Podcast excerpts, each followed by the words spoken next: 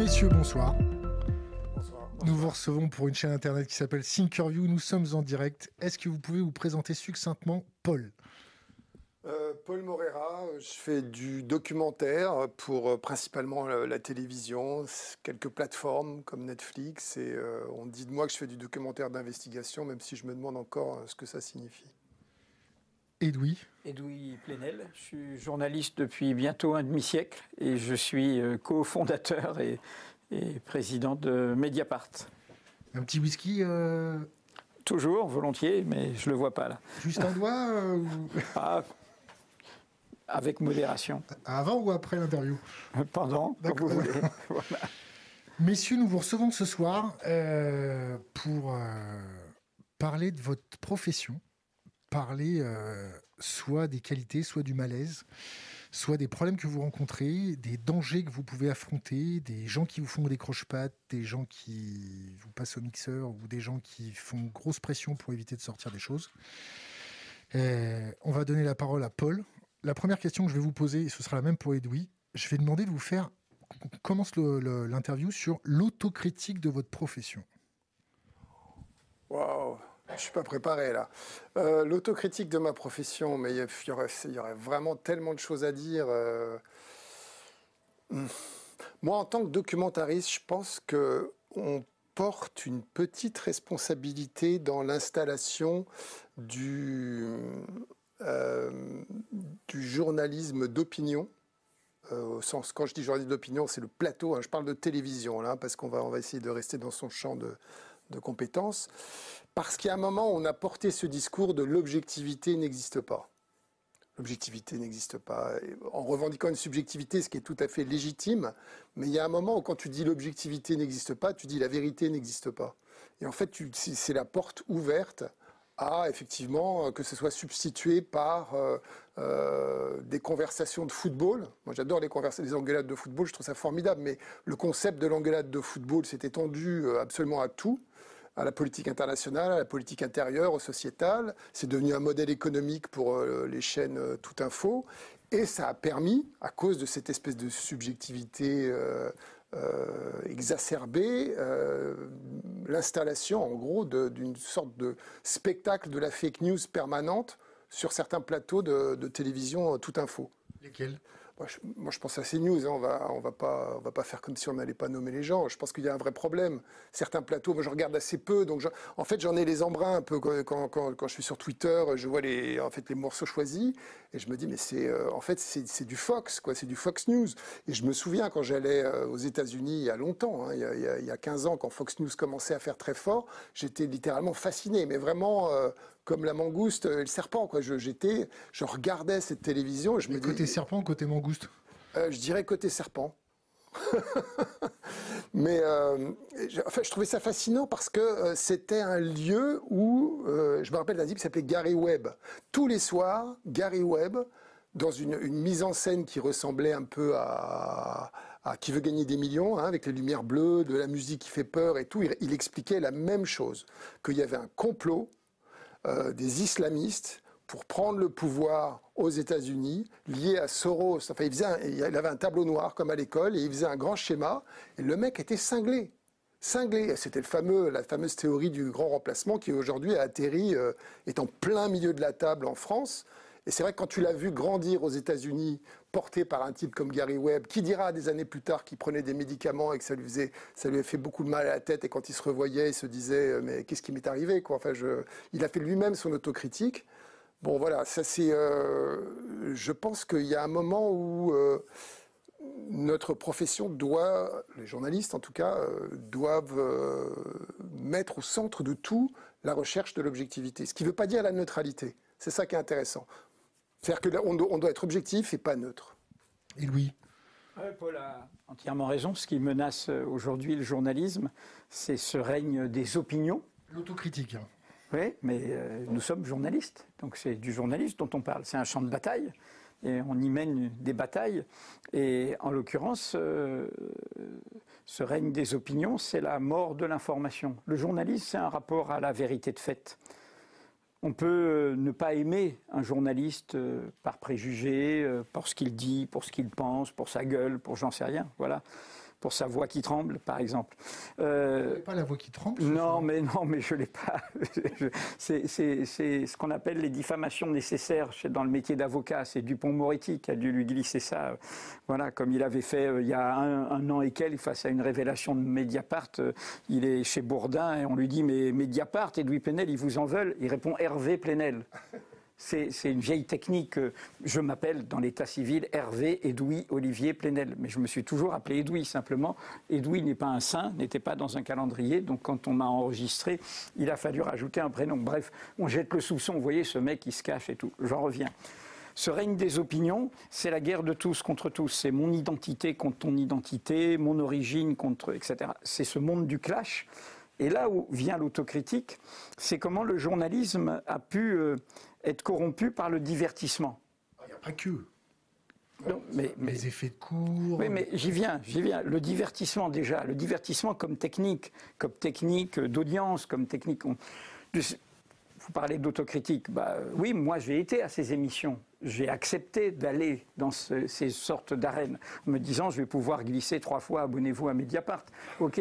Abonnez-vous à Mediapart. Abonnez-vous à Mediapart. C'est le contrat, c'est être conforme à ma caricature. Mais en, l'occurrence, euh, aujourd'hui, on voit bien qu'il faut sortir de ça et qu'il faut défendre un certain rapport au réel qui est ce rapport à la, à la vérité de fait sur le présent, lequel est encombré de passé, on le voit bien avec Zemmour, qui est, qui est un falsificateur du passé, hein, qui, qui, nous raconte un passé qui n'existe pas.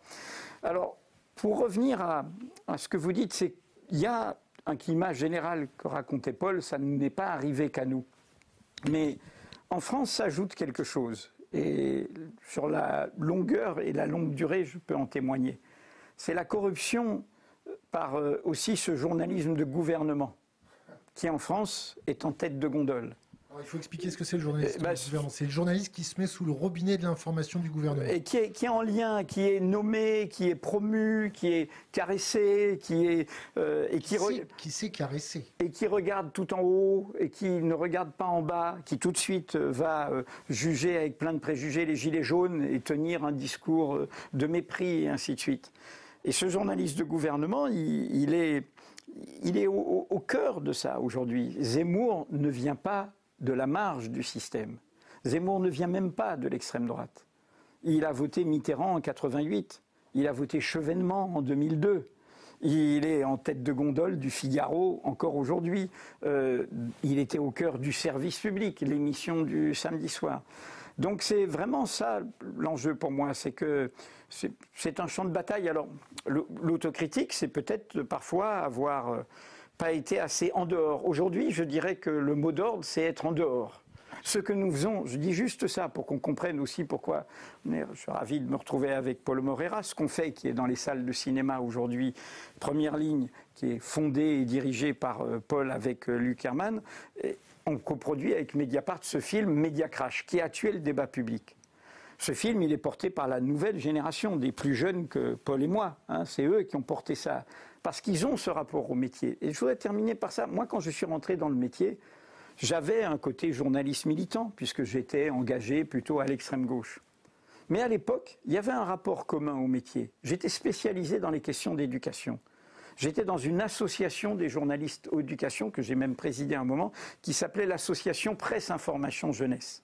Il y avait là-dedans le Figaro, le service public, l'humanité, le monde et la presse du bouillonnement de la presse 68. Il y avait des sensibilités différentes, mais on avait tous le même métier. Aucun d'entre nous ne considérait que le métier c'était le blablabla des opinions. C'était j'ai un petit style et je te fais un édito et je dis quoi il faut en penser. Tous ces gens qui nous critiquent, et Dieu sait euh, si. Les donneurs de leçons? Non, mais c'est oui, qui disent que nous, soyons, nous serions les donneurs de leçons. Et on pourrait citer plein de noms. Ce sont des gens qui n'ont jamais sorti une info de leur vie, qui n'ont jamais affronté une difficulté à obtenir une info, à faire un reportage au long cours, à percer un secret d'État, à subir les pressions. Ils n'ont jamais. Ils n'ont jamais, ils se sont contentés toujours de dire leur point de vue. Eh bien, le système politique et médiatique a promu ça. Pourquoi ils promeuvent ça? Pour étouffer les vérités qui dérangent, pour étouffer ce qui est le cœur de notre métier. Et je mets en garde. Orwell disait ça, George Orwell, disait ça. La liberté n'a de sens que si c'est la liberté de dire aux gens ce qu'ils n'ont pas envie d'entendre. Nous, notre boulot, c'est de sortir des faits, des problèmes. Hein. on fait réfléchir un étudiant en lui mettant un problème, pas en lui mettant une solution, disant tu te casses la tête et tu vas essayer de trouver le problème. Ben, on met un problème sur la table et la société réfléchit à ce problème. Et l'autocritique, elle est où là? Ben, L'autocritique, elle est que nous, on fait partie de ça et on se bataille. Je, vais, pourquoi je donne pas, je pourrais donner une autocritique personnelle, de dire que moi... Ben, sur votre profession, mais, le journalisme de Non mais moi, attends, je, suis désolé, je ne vais pas faire une autocritique de cette profession que je combats. Moi, Mediapart et toute mon histoire personnelle, elle est issue de ce combat. Moi, à un âge déraisonnable, quand j'ai créé Mediapart, j'ai 55 ans. À un âge déraisonnable, j'ai rompu les ponts. J'ai quitté. C'est un peu tard. C'est peut-être un peu tard, mais Dieu sait qu'on euh, peut dire peu tard, mais on l'a fait.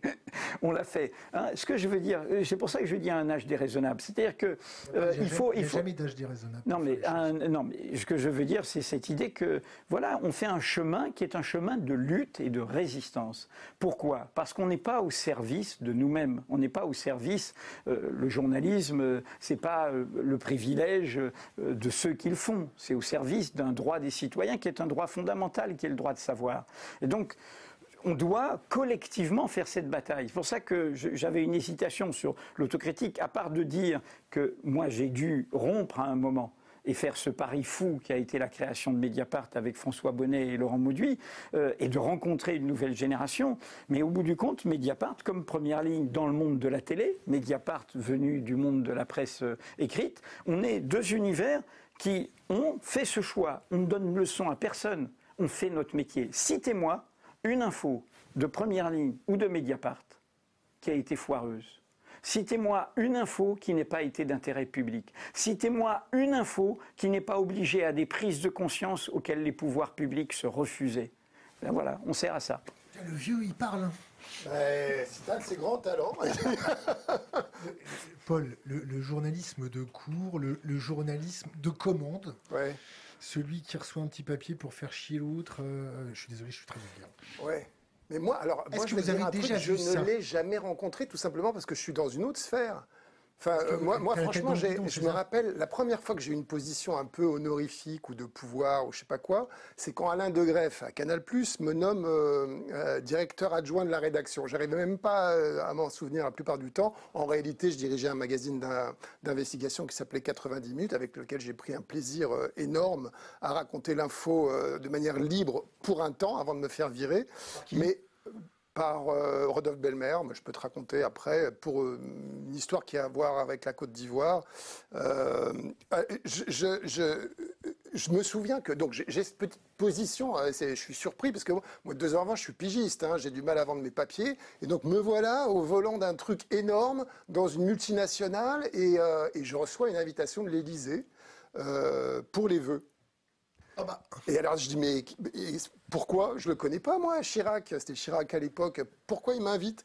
Et j'ai un truc, mais vraiment à l'estomac, où je me dis, mais faut pas y aller. Faut pas y aller.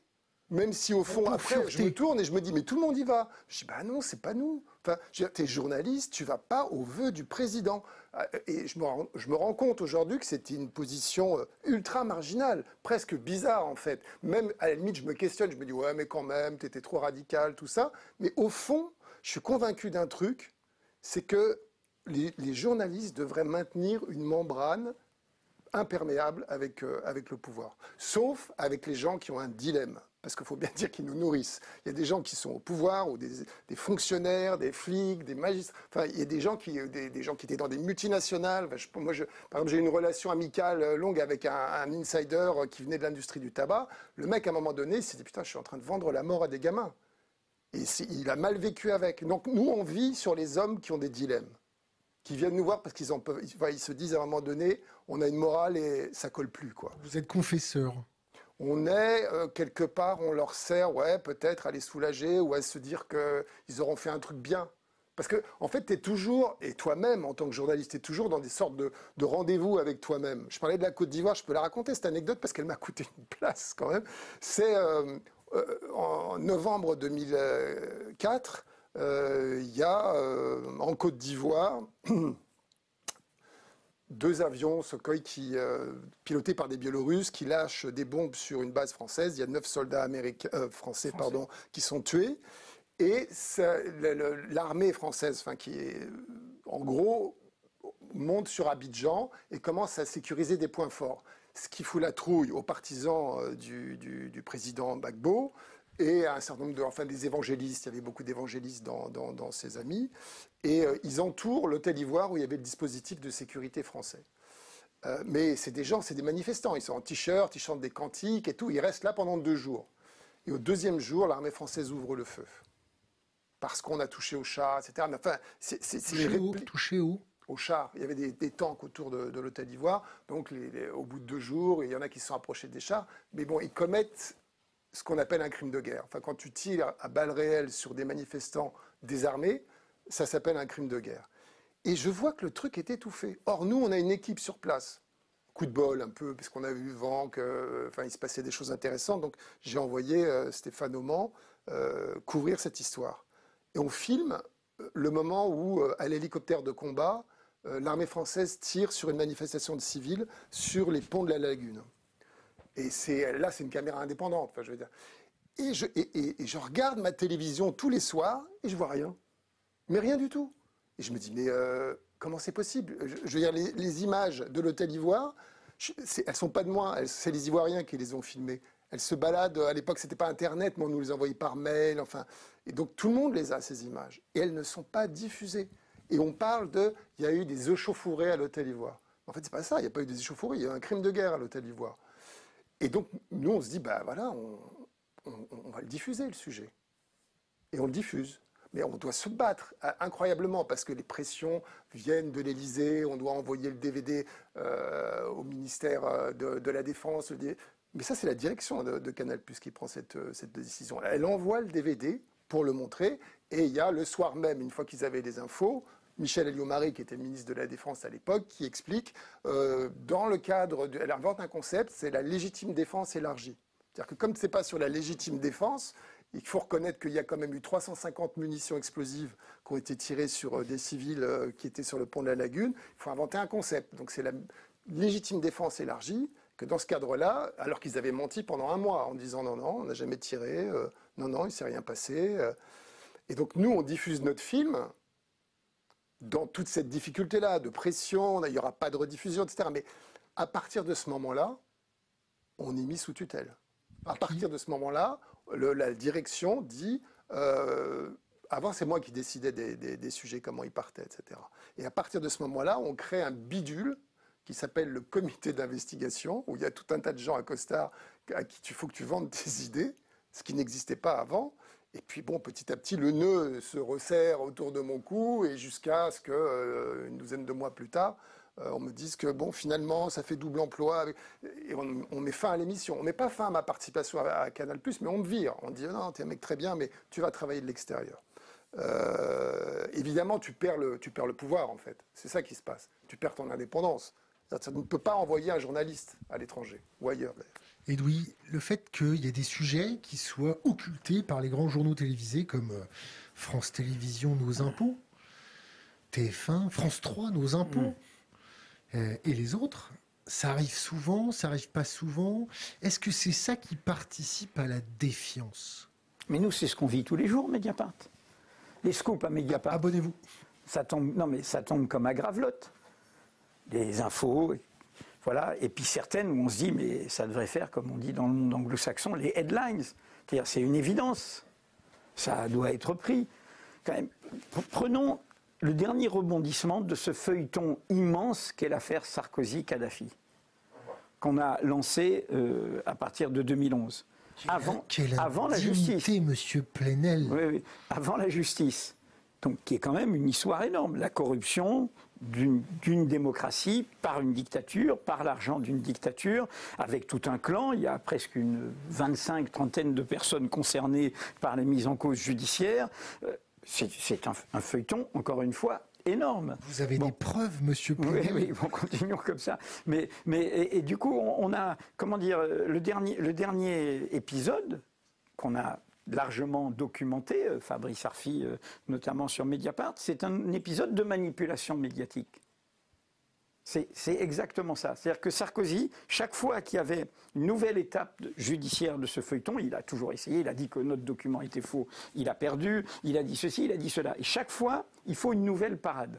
Et la parade, c'était il y a un peu plus d'un an, a été avec la complicité de Paris Match et euh, de BFM, de mettre en scène un faux revirement de quelques secondes de l'intermédiaire Takedine, qui est aux abois au Liban, où il fuit la justice déjà, hein, où il est normalement euh, en fuite par rapport euh, aux condamnations de la justice. Et ils ont mis ça en scène avec qui? Avec une personne dont moi j'ai découvert à cette occasion l'ampleur et qui au fond sert toutes sortes de présidents, qui est Michel Marchand, dit Mimi Marchand, qu'on appelle la papesse de la, la presse people, mais qui avant a fait dans les boîtes de nuit, a fait tout dans ce monde interlope, on a le droit, mais dans un monde qui est entre les indicateurs de police et, les grands bandits. Hein, Où il y a des dossiers. Qui a fait de la prison, qui a fait, etc. Bon, on a le droit de se reconvertir et je suis pour la réinsertion. On a, on a le droit je suis pour la réinsertion des délinquants, pas de problème. Mais du coup, cette personne se retrouve, qui est au cœur de la présidence de la République, l'actuelle, de Macron. Elle contrôle, c'est elle qui a choisi la photographe officielle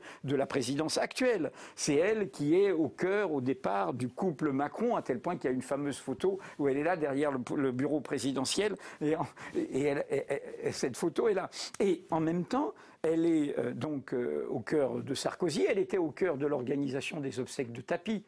Le boulot de cette dame, c'est de faire sur papier glacé les bonnes infos, c'est-à-dire ce qui arrange ses clients. Et que les infos qu'un paparazzi, mais un véritable paparazzi indépendant, va prendre pas sur commande, ça, ça ne sorte pas. Qu'un enquêteur de la téléfilm, que ça, ça ne sorte pas. Et ainsi de suite. Et là, eh bien, cette personne, elle va se retrouver au cœur d'une opération, mais qui est une opération alors de pied nickelé un peu barbouzard, avec quand même beaucoup d'argent, avec euh, des millions, pour d'une part obtenir ce revirement euh, totalement, euh, totalement foireux de Takedine, sur lequel il est depuis revenu. Blanchir blanchir Sarkozy. Sarkozy, deux jours après, est chez Rutel Krief en disant voilà, cette indignité, vous vous rendez compte de tout ce que j'ai subi et tout ça.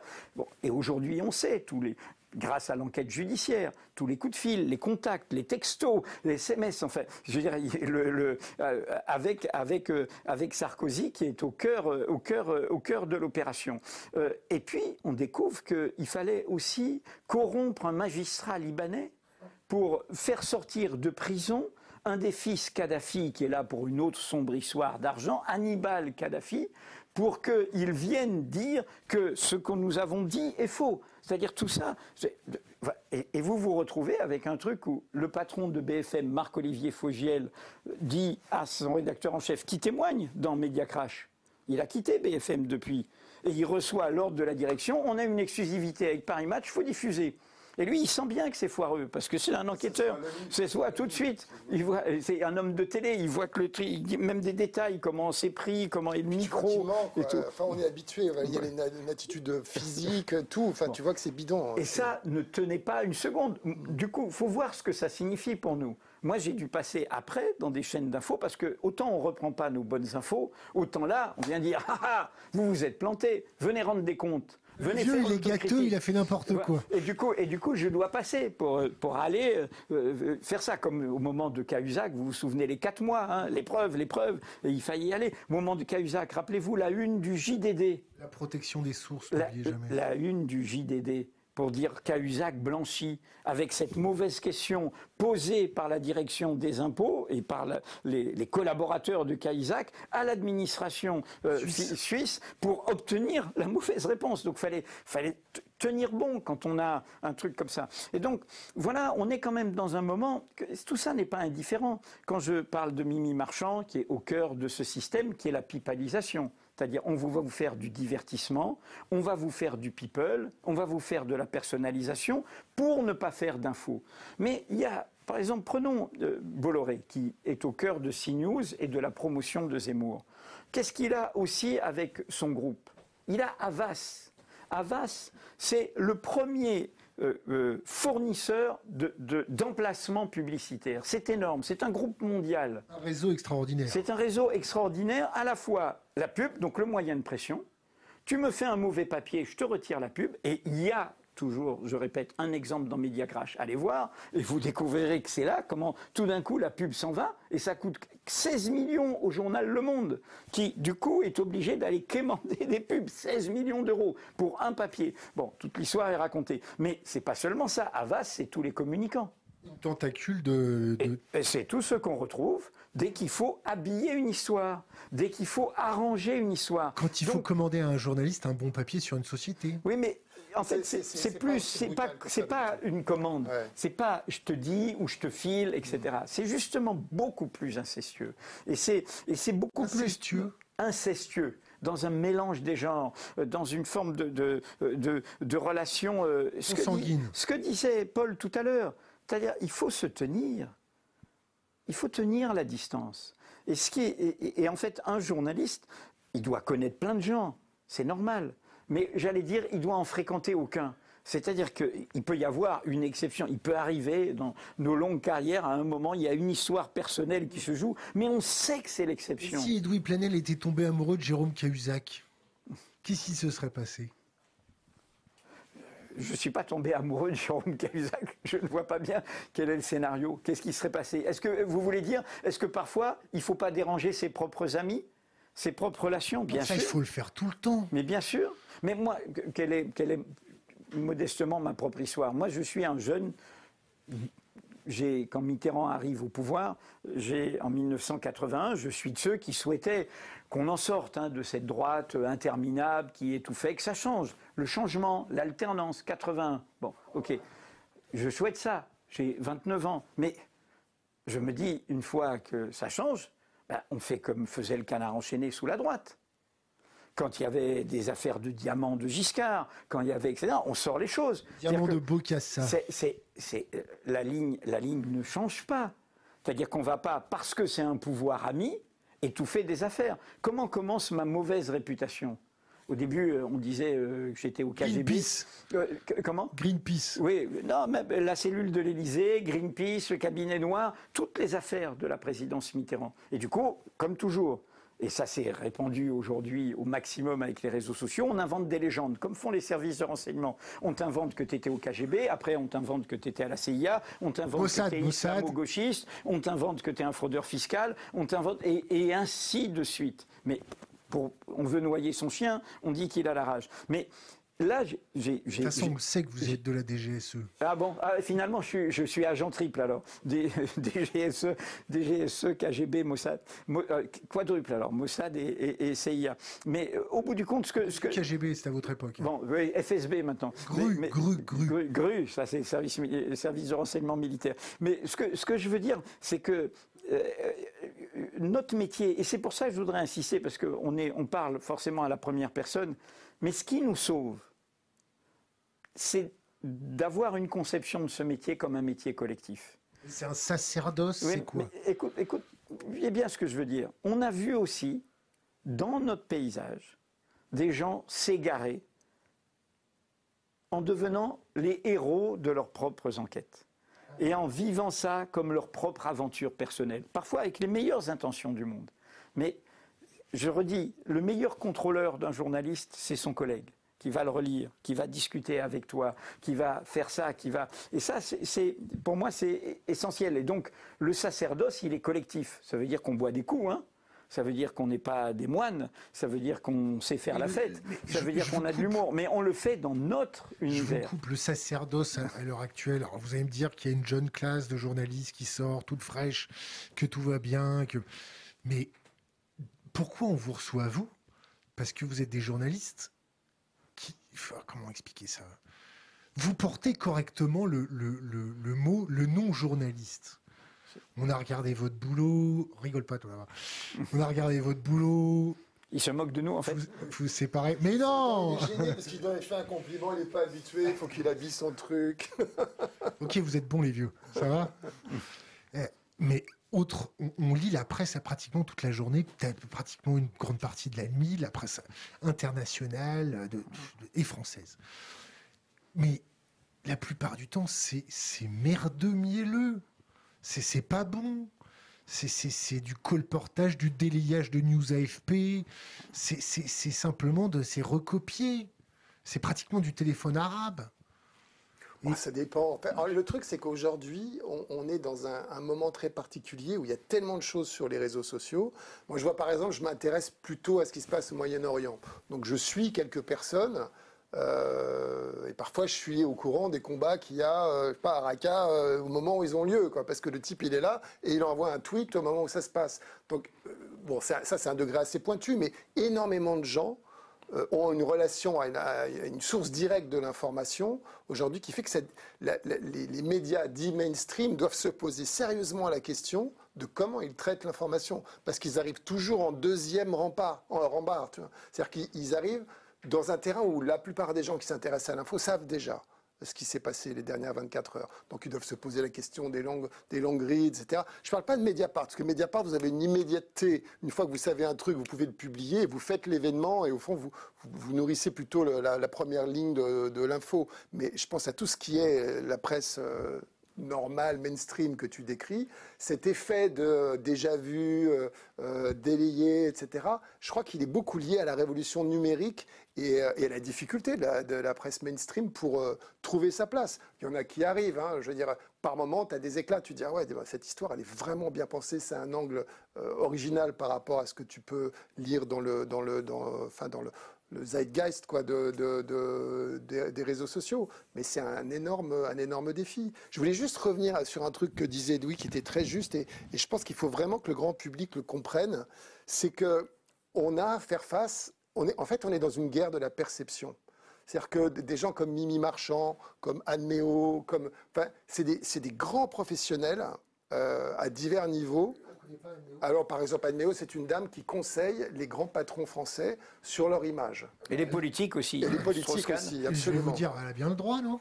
Non, mais absolument. Mais ce que je veux dire, c'est que c'est un boulot. C'est un boulot qui est. Bah, on est en guerre, c'est notre adversaire. C'est ça. C'est-à-dire que c'est des gens qui vont, et de manière extrêmement subtil. C'est pas des imbéciles. C'est des gens qui savent sur quel bouton appuyer, etc. Mais en gros, ils te proposent une narration, une histoire, et, toute faite, clé en main, euh, intelligente, euh, engaging, comme on dit en anglais, qui, intéresse le lecteur, etc. Par exemple, dans l'affaire Carlos Ghosn, ça va être de mettre en valeur euh, la relation amoureuse entre lui et sa femme, comment elle s'est sacrifiée pour lui, etc. C'est une facette de l'histoire. Qui est une facette. Pour ça, on les appelle les spin doctors, tu vois, parce qu'ils tournent l'histoire de manière à te présenter la façade la plus avantageuse pour eux ou pour leurs clients. Donc, donc c'est pas, c'est pas brutal. Il n'y a jamais de, eh, disons, tu vas me faire un article sur tel et tel truc. Je ne crois pas que ça existe. Peut-être ça existe ici ou là, bon, mais c'est vraiment à la marge. Quoi. Mais en fait, tu es face à des gens extrêmement intelligents qui te connaissent extrêmement bien, qui connaissent tes réflexes, qui connaissent tes besoins et qui vont savoir te, faire une tambouille qui va t'attirer. Et si tu ne fais pas, si tu n'appliques pas, moi, ma citation préférée d'Albert Londres, on a tous des citations d'Albert Londres, c'est la seule ligne éditoriale, c'est la ligne de chemin de fer. Et à un moment donné où il faut, il faut y aller, quoi. il faut euh, c'est bien qu'on, il faut avoir des relations avec ceux Tu peux pas faire autrement que d'avoir des relations avec ces gens-là. Mais il y a un moment donné, tu prends ton ticket de métro et tu vas. Ta moto, ton vélo, tu vas. Et, tu te fais ton opinion toi-même et tu, et tu rencontres tes contacts. Et ça, il faut dire qu'aujourd'hui, dans la presse telle qu'elle existe, le modèle économique dans lequel vivent un certain nombre de journalistes, je pense aux chaînes Tout Info, il n'y a pas le temps de le faire. Il n'y a pas le temps de le faire. Donc tu appliques la narration qu'on t'offre de la manière la plus avantageuse possible. C'est l'exemple que, décrivait Eddie euh, tout à l'heure et qui est tout à fait euh, exact. Par rapport, par rapport à, la question sur euh, le côté suiviste, etc., qui est accéléré évidemment par l'information en temps réel, hein, les dépêches AFP, ce que tout le monde sait, je pense qu'on est dans un. Comment dire On est, au, on est tout début d'une révolution dont, dont on n'imagine pas la suite. Moi, je pense aujourd'hui que le numérique c'est pas seulement une révolution industrielle comme euh, la machine à vapeur, comme l'électricité, où à chaque fois ça a été une révolution de la communication, le rapport au temps et à l'espace s'est modifié, etc. Je pense que c'est de la même ampleur dans ses conséquences que l'invention de l'imprimerie au mi-temps du XVe siècle. Et, ça modifie le rapport à la connaissance, au savoir. Et c'est une bataille. C'est pas, c'est forcément bien. C'est une, l'histoire de l'imprimerie, c'est quoi? Tout d'un coup, les clercs, ceux qui étaient les possesseurs du savoir, ceux qui savaient lire, ceux qui étaient les copistes, etc. Tout d'un coup, ils se disent merde. merde, merde, ils vont savoir lire. Merde, ils vont connaître les secrets. Merde, ils vont réfléchir tout seuls. Il y a un film qui parle de ça, non, qui est complètement différent, c'est Le Livre d'Élie ou autre ah, comme ça. Peut-être, alors je ne connais pas. Mais dans tous les cas de figure, ce que je veux dire, c'est qu'à ce moment-là se passe une bataille. Nous, on cite souvent dans les livres d'histoire le côté formidable de cette bataille qui est celui qu'on a hérité, qui est la Renaissance. On appelle ça la Renaissance. C'est les Lumières, c'est Léonard de Vinci, euh, c'est euh, Montaigne, le premier homme qui écrit à la première personne, euh, c'est la question de l'autre, c'est etc. Tout ça.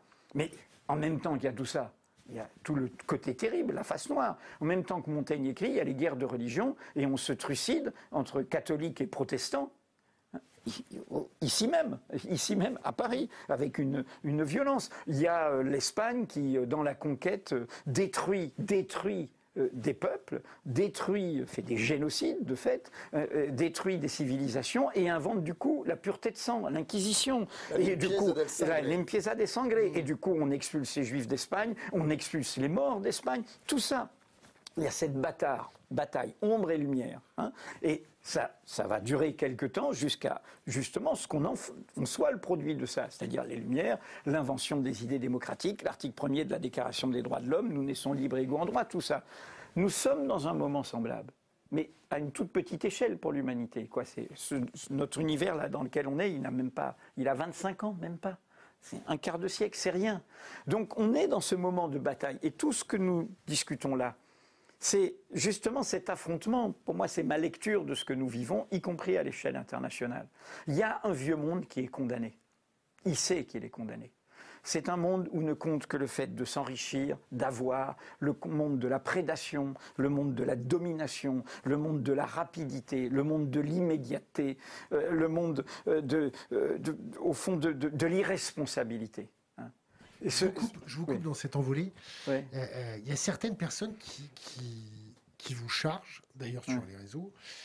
Edoui, il sort ses infos pour faire chier quand il a envie. C'est-à-dire que là. là, on change de sujet, mais mon vieux monde, je le récupérerai tout à l'heure. Moi, j'ai pas compris ce que tu as dit à cause du masque. Bah, Edoui, il sort ses infos pour énerver quand il a envie d'énerver. Ah. Dernier exemple en date, ouais. Dernier exemple en date. Bon, mon vieux monde, on, on, laissera tomber. Alors, Mais ça, on sait qu'il est en train de crever. Il est en train de crever, il y a un nouveau monde qui est à naître, et entre les deux, surgissent les monstres. C'est ça. Antonio Gramsci. Voilà, nous y sommes. C'est la, phrase d'introduction de Marc Andevel de son dernier livre.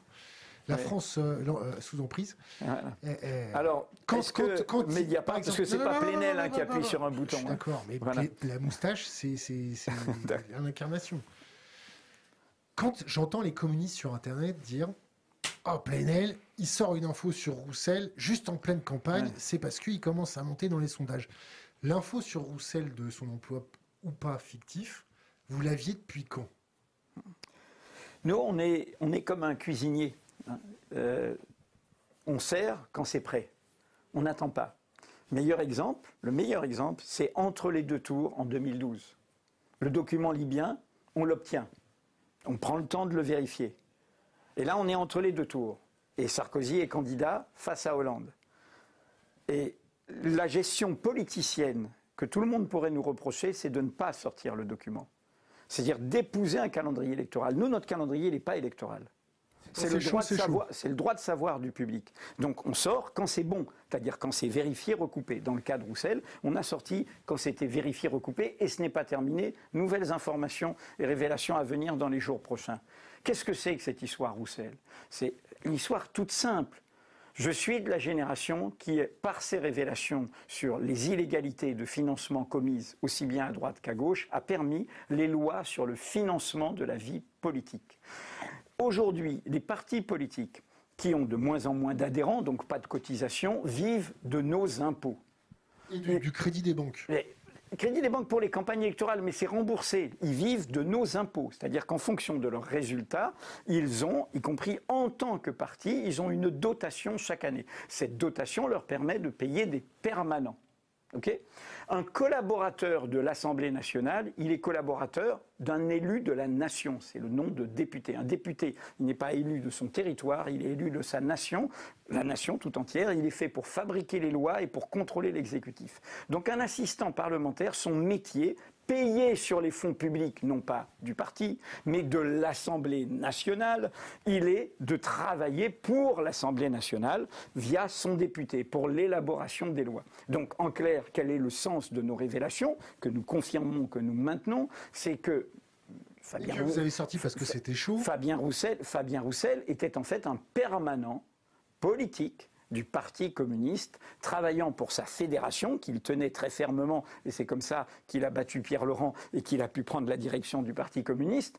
Et il était un permanent, et le député, le parti lui avait demandé de payer en tant qu'assistant parlementaire quelqu'un qui était au service du parti. D'autres partis ont fait ça. Il n'y a aucun acharnement particulier de notre part vis-à-vis du Parti communiste. C'est l'affaire du modem. C'est une affaire d'assistant parlementaire, c'est l'affaire du Front National devenu le Rassemblement National, et c'est en partie l'affaire qui concerne la France Insoumise. Toute affaire sur lesquelles Mediapart a multiplié les révélations. Et donc, c'est encore une fois une question légitime. Par ailleurs, nous sommes en campagne présidentielle. Des gens concourent pour obtenir l'élection, mais obtenir des scores. Les scores vont leur permettre d'avoir des députés, de rester à la tête de leur formation, de représenter l'intérêt général. Le travail de journaliste indépendant pendant une campagne présidentielle, au service du droit de savoir du public, c'est de retapisser l'ensemble des candidats les électeurs, aujourd'hui il y a de nouvelles révélations de libération sur la primaire euh, LR, eh bien le fait qu'il y avait des électeurs euh, rabattus de manière communautaire, y compris des étrangers, alors qu'elle est contre le vote des droits des étrangers à la primaire dont Pécresse euh, est sortie gagnante, c'était Mediapart. nous avons fait des enquêtes sur le financement de la campagne de Macron en temps et en heure. Nous faisons ce travail et d'ailleurs la boîte noire, comme on dit chez nous, de l'article sur Fabien Roussel rappelle toutes les enquêtes enquête sur tous les candidats. Donc, je suis très triste de voir des gens qui sont normalement intelligents, qui sont... Euh, qui, des communistes? Oui, non, mais je vois y compris des noms de personnes que je connais, dont je suis etc., qui ont ce réflexe partisan, c'est-à-dire que disent, bon, au lieu de se dire, bah, c'est à la loyale, Mediapart fait son travail, et, l'info, l'info est, bonne. Alors, pareil pour la, la Maserati de Dupont-Moretti? Ben, la Maserati du Dupont-Moretti, c'est pas n'importe quoi, je suis désolé. La Maserati du Dupont-Moretti, c'est un avocat qui reçoit 100, 000 euros d'une société des Seychelles, un paradis fiscal, d'une société des Seychelles pour quelqu'un qui n'est pas son client. C'est-à-dire que ce n'est pas son client, mais il reçoit 100 000 euros. Et avec ces 100 000 euros, il va à Monaco. Pourquoi? Parce que justement, on va pas l'embêter sur la provenance de cet argent. Et il y ajoute un petit peu de liquide parce qu'il ne prend pas l'ensemble des 100 000 euros. Et il s'achète une Maserati, y compris avec du liquide. Bon, bref c'est une histoire aberrante, y compris en, date, termes de déontologie des avocats. Mais encore une fois, les histoires, on les a pas en réserve comme ça. Vous savez, on va sortir le dossier machin, on va sortir etc.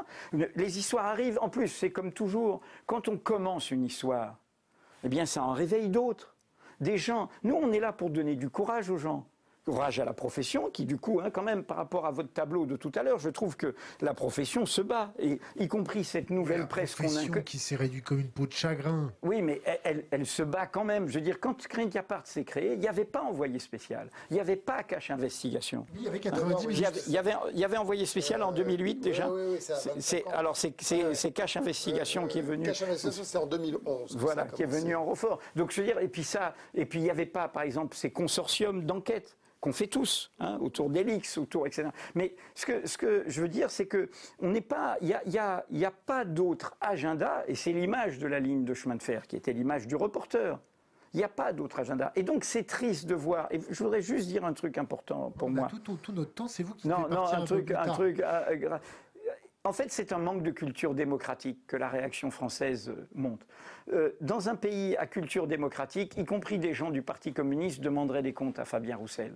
Voilà, c'est-à-dire qu'il ne serait pas dans une réaction pavlovienne de faire bloc. Il ne serait pas dans l'idée ah ben ils ont euh, cette fois-ci ils servent les intérêts. Euh, ceux qui savent les critiques de la France insoumise sur Mediapart savent que Mediapart n'est pas en train de servir les intérêts de tel ou tel parti et que ce n'est pas et que et, d'ailleurs quand on avait fait des révélations sur la perquisition sur la France insoumise, Dieu sait si la France insoumise nous en avait Donc je, je trouve ça très triste parce que on, voit que nous sommes une démocratie de basse intensité.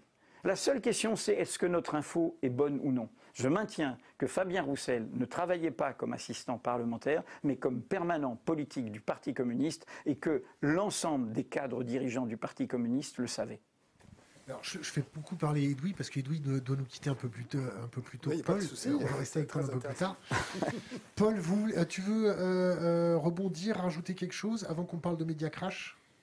Euh, écoute, j'entends hein, la critique qui est faite, où je dis oui, c'est peut-être un truc d'opportunité, et euh, j'entends aussi ce que dit euh, Edoui.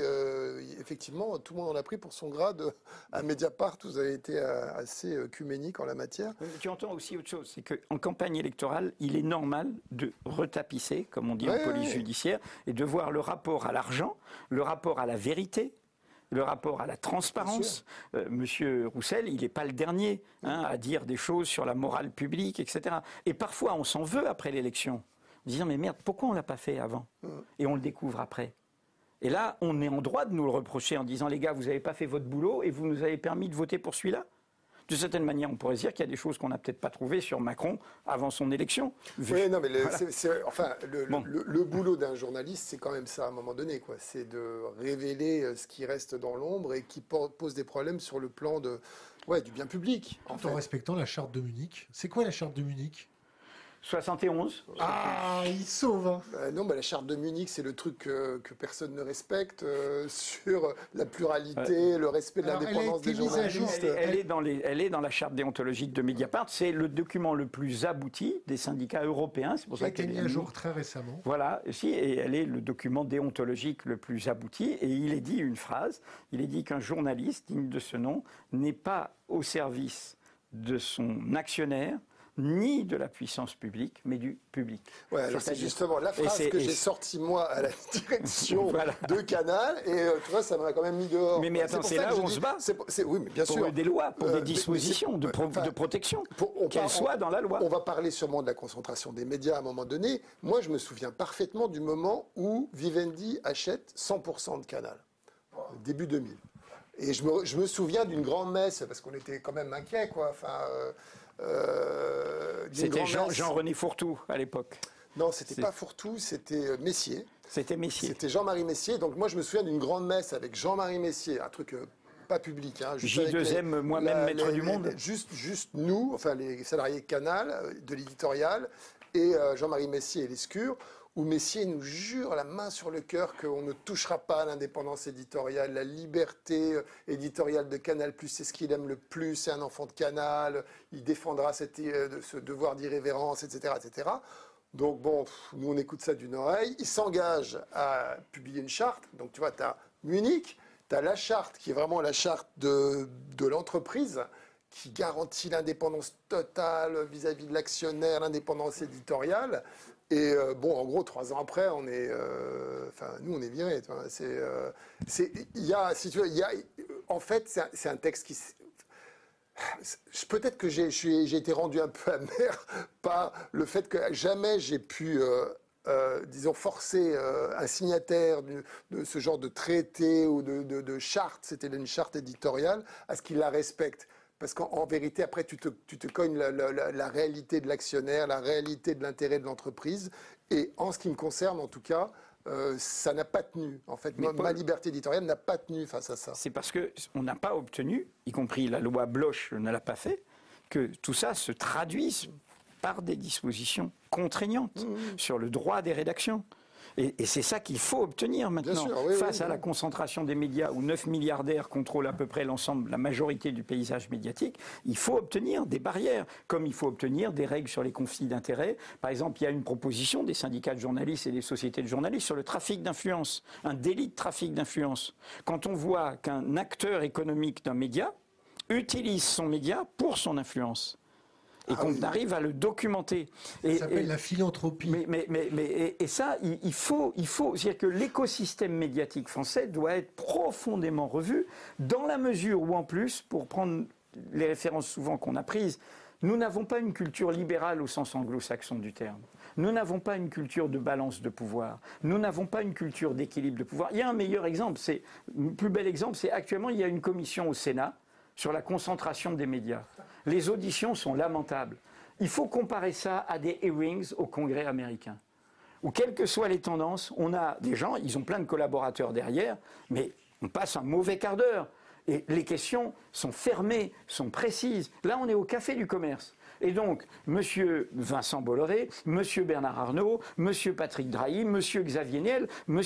Euh, Martin Bouygues, ils se baladent comme c'est pas permis. Complètement, complètement. Mais alors, c'est parce qu'effectivement, est-ce que c'est parce qu'il n'y a pas la culture en France? Parce que rien n'empêchait les sénateurs qui ont Bah, mené euh, les auditions, de travailler un peu leur De dossier. travailler, oui. Et d'avoir des. Mais effectivement, tu avais l'impression que c'était important de briller parce que c'était filmé, donc ils faisaient des grandes déclarations euh, bien écrites.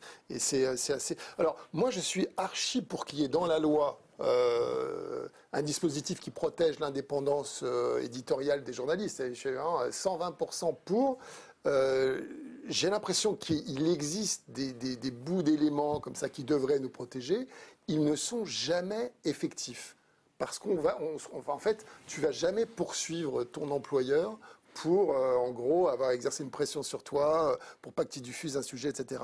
Et, et- je pense qu'il y a un moment où, dans l'histoire euh, de- de- de- de- des relations entre les journalistes et leur direction industrielle, je ne parle pas de la direction éditoriale, mais la direction industrielle, il faudrait qu'il y ait un réel conflit qui aille jusqu'au terrain du juridique, jusque devant les tribunaux. Et je ne pense pas que ça ait eu lieu jamais encore. La dernière fois qu'il y a eu un soulèvement euh, euh, sur le plan éditorial, c'était euh, e-télévision. 31 Euh, ouais, 31 jours de grève, ils ont tous été virés. Euh, sans que personne lève Mais le petit doigt. C'est pour ça qu'il faut, il faut considérer que ce n'est pas une question secondaire. Il faut se lever. Le- la conscience d'un journaliste, moi, c'est une conversation que j'avais parfois avec la direction de Canal. Je sais, mais moi, j'ai un truc particulier, j'ai une conscience. Je suis un peu comme un, un, un toubib. Un toubib, il a le devoir d'Hippocrate, il peut pas euh, faire de l'expérimentation médicale avec toi parce que ça t'intéresse. Moi, je ne peux pas mentir à- au public parce que ça va dans le sens de tes intérêts. Parce que enfin, c'est des gens qui viennent d'HEC, avant ils étaient à Procter et Gamble, ils disent Bah non, euh, toi t'es cadre, tu fais ce qu'on te dit. Quoi. J'ai Bah non, euh, je suis journaliste. Bah, c'est ce que j'appelle l'absence de culture démocratique. Ouais. Et le pouvoir de l'argent est un adversaire. Il y a un texte formidable de Joseph Pulitzer. On connaît tous le prix Pulitzer. Et qui a été il a commencé à la base comme journaliste et avec des scoops. hein. Il a fait des scoops au début. Et puis il a fait euh, la- à l'américaine un success story et tout. Et il fait un texte qui est, il existe, il a été publié en français sur le journalisme pour convaincre l'université de Columbia de faire la première école de journalisme. Et c'est un texte redoutable là-dessus et où il dit, il dit, il dit que dès que tu sens que des intérêts extérieurs à ton métier viennent, essayent de s'imposer à toi, tu as rendez-vous avec ta liberté, toi, journaliste, avec tes principes. Et tu dois, et tu dois, toi, et avec ta conscience. Et donc, on- nous, je veux dire, il n'y a pas. Et c'est pour ça que j'insiste sur le côté courageux. Parfois, c'est une euh, co- courageux collectivement. C'est-à-dire que c'est un choix individuel. Parfois, on se retrouve soi-même concerné et pris par ça. Mais après, il faut mener des batailles collectives. Et moi, j'ai le sentiment plutôt aujourd'hui, quand je vois euh, euh, tout ce qu'on fait ensemble, comment ça bouge, comment la nouvelle génération bouge, comment tous ces médias indépendants bougent. Le plus grand syndicat d'éditeurs de presse aujourd'hui, c'est le syndicat qu'on a cofondé, le syndicat de la presse information d'indépendante en ligne. Par le nombre de titres, par le nombre d'entreprises de médias, diverses, petites, etc. Mais c'est là où ça bouillonne, c'est là où ça invente, c'est là où ça crée de nouveaux choses, c'est là où ça invente, y compris des, choses dans l'aveuglement des autres, Euh, les, les modèles économiques, euh, l'égalité entre papier et numérique, euh, toutes, sortes, le participatif, la créativité vidéo la créativité podcast, la créativité de l'in- de l'interactivité. Donc tout ça, la, diffusion sur des multi-supports. Donc c'est là qu'est qu'est la nouveauté, c'est ça qu'il faut accompagner. Et par ailleurs, il y a une bataille politique. Nous, ce qu'on essaye, c'est mettre à l'agenda cette question face à des politiques qui préfèrent instrumentaliser les médias plutôt que d'avoir un vrai système démocratique. Alors, euh, on va encore faire parler Louis, parce que comme il va nous quitter plus tôt, parce qu'il a une soirée vieux ce soir, euh, Non, c'est un anniversaire d'un confrère euh, qui est plus âgé. C'est un anniversaire et qui est un bon confrère qui a une longue carrière, qui a On été au Canard enchaîné, heures. qui a été se au fait Canard encore- enchaîné, qui a été à l'Observateur et qui est maintenant excellent journaliste. et qui traite une- la région que Encore connaît bien Paul, Paul hein. Moreira- Paul Moreira. C'est René Bachmann qui est un formidable Joyeux reporter international. Joyeux anniversaire René et, et on a on doit le, le- il, le a un fêter compte Twitter, ensemble. il a un compte Twitter. S'il a un compte Twitter, là. Oui, bien sûr qu'il a un compte Il faut lui Twitter. souhaiter son René, anniversaire René sur, Bachmann. sur Twitter. Voilà, Bon, juste absolument. parenthèse, d'accord On arrête de faire les, les- les idiots deux minutes. Imaginez-vous, vous êtes journaliste d'investigation, et là, vous tombez sur une affaire d'État qui risque de mettre tellement à mal la France par rapport à d'autres puissances que vous avez un dilemme. Est-ce qu'il faut le sortir, quitte à plomber l'économie française pour les 20 prochaines années ou est-ce qu'il faut pas le sortir parce que vous êtes patriote et que euh, Et que voilà. Donc. Paul, vas-y. en fait, moi je pense que quand tu travailles à publier, euh, compris. Hein. Oui, oui, oui. Quand tu travailles à publier, euh, tu es face à. Évidemment, tu peux, être. Il faudrait que tu me donnes un exemple précis, mais a priori, tu n'es pas là pour défendre les intérêts d'un État. Et si c'est de l'ordre. Si de, non, mais attends, si c'est de l'ordre de l'intérêt public, tu vois, si, si c'est quelque. Enfin, prends Wikileaks, par exemple. C'est un débat qui, a eu, qui, avait lieu. Euh, euh, au sein de Wikileaks assez fréquemment, où eux, ils avaient pris une position assez radicale. Ils disaient on publie tout et on filtre pas. D'ailleurs, il se vivait comme publisher plus que comme euh, journaliste. C'est une position très radicale. Mais grâce à eux, on a su des trucs incroyables. Euh, enfin, moi qui ai beaucoup été en Irak, je veux dire que pour établir euh, un, crime de guerre commis par l'armée américaine, et pourtant il y en a eu des dizaines de milliers de morts, c'était impossible. On était super bornés, on ne pouvait pas faire ce qu'on voulait. Eux, ils diffusent la vidéo de, l'hélicoptère Apache qui abat les, notamment les deux journalistes de Reuters et un certain nombre de civils, dont des gosses qui sont dans un minivan. L'argument qu'on leur sort, c'est l'argument que tu sors toi. Vous n'êtes pas des journalistes. Non, non, non, non, mais je, toi, tu fais, tu, c'est normal, c'est rhétorique. Mais il leur dit, vous n'êtes pas des journalistes, vous êtes des espions, vous mettez en danger la sécurité nationale des États-Unis. Par conséquent, on va vous poursuivre. Et Julian Assange est enterré vivant ce type dont enfin, le seul crime est d'avoir révélé des crimes de guerre de l'armée américaine, il est depuis 10 ans, 11 ans maintenant, entre l'ambassade euh, d'Équateur où il était enfermé et maintenant la prison de Belmarsh, la prison de Belmarsh, en attendant une, extradition. Enfin, c'est quand même le masque de fer de notre génération. Moi, je suis vraiment, ça me, ça me sidère tous les jours qu'on n'en fasse pas une histoire centrale. C'est hallucinant. C'est le héros de notre temps. C'est le héros de notre génération. c'est que la France ne le protège pas. Personne ne le protège. Personne ne le protège. Et Snowden. Et Snowden, et Snowden on a offert l'asile à Snowden et Chelsea Manning, qui a refusé euh, de réaccuser, euh, de participer à l'accusation. Oui, Elle est d'un courage hallucinant. Qui, est la source, c'est la source, c'est la source au départ de tout ça. elle refuse de jouer le jeu de, l'État américain et elle dit je retourne en prison. C'est un truc incroyable. Je vais répondre cash à ta question. Euh, si, on se place du point de vue d'un État démocratique, un État démocratique, c'est pas l'État au-dessus de nous. Hein. L'État de droit, c'est les droits des citoyens à faire valoir le droit. C'est pas le droit des possesseurs de l'État. Si on acceptait ton raisonnement hypothétique, nous, journalistes, travaillant dans un État démocratique, en ayant fait notre travail dans les règles et tout, est-ce que c'est d'intérêt public, est-ce que c'est vérifié et tout, eh bien ça veut dire que la démocratie baisserait son drapeau, ne serait pas assez forte pour affronter la vérité, et deviendrait, comme ce que demande Poutine, ce que demande Erdogan, ce que demande Xi Jinping, pour ne prendre que ces trois exemples Nous, nous devons, en démocratie, avoir le courage d'affronter la vérité. Même la vérité qui dérange nos intérêts nationaux. Même la, vérité qui va nous obliger à affronter un concert des nations où nous ne sommes pas au-dessus des autres nations. À affronter les critiques des autres nations. Et moi, j'ai un cas, oui. C'est quoi l'affaire Greenpeace? J'étais inconscient, j'avais 23 ans. Le pouvoir ment. Tout le monde entier sait que c'est les services de renseignement français qui ont fait euh, cet attentat contre, 85. C'est Mitterrand, c'est Mitterrand, c'est un ordre du pouvoir politique contre le navire amiral du mouvement Greenpeace. Hein. on parle de l'écologie aujourd'hui, mais sous un pouvoir de gauche, on a fait un crime de guerre, un attentat sur ordre. On a demandé à des gens des services de renseignement de faire exploser dans un port ce bateau parce qu'il nous dérangeait. Et manque de peau, un photographe, euh, Pereira, est revenu dans, dans le bateau chercher ses appareils et il en est mort. La ligne du mensonge est choisie au cœur de l'appareil d'État, au sommet en fait, contre ceux qui disaient, notamment le Premier ministre et le ministre de l'Intérieur à l'époque, qui disaient non mais il faut reconnaître qu'on a fait une connerie et il faut commencer à négocier avec les Néo-Zélandais. Ça se passait aux antipodes. Donc la ligne du mensonge tient et la course journalistique, c'est que tout le monde a compris qu'il y a un mensonge, mais en fait on n'a pas la carte pour faire tomber le château de cartes du mensonge. Les éléments qu'a la police néo-zélandaise ne permettent pas, ne permettent pas de mettre la main sur ceux qui ont posé la bombe. C'est ce que je vais appeler la troisième équipe, qui était composée de deux nageurs de combat de, l'armée française. Et sur ce mensonge, du coup, on construit des légendes. On l'a oublié, mais à l'époque, ce n'était pas les réseaux sociaux. Le service public, la radio publique française, avec un journaliste infiltré, honorable correspondant de la DGSE, fait scoop, scoop du service public. Il s'appelait ce... J'ai oublié son nom. Il a fait ensuite, il a fait des polars et tout. Mais ça a été repris par sa hiérarchie. C'était un scoop pendant le week-end. Hein. Non, non, vous savez qui a fait le coup? C'était les Anglais. C'était les Anglais.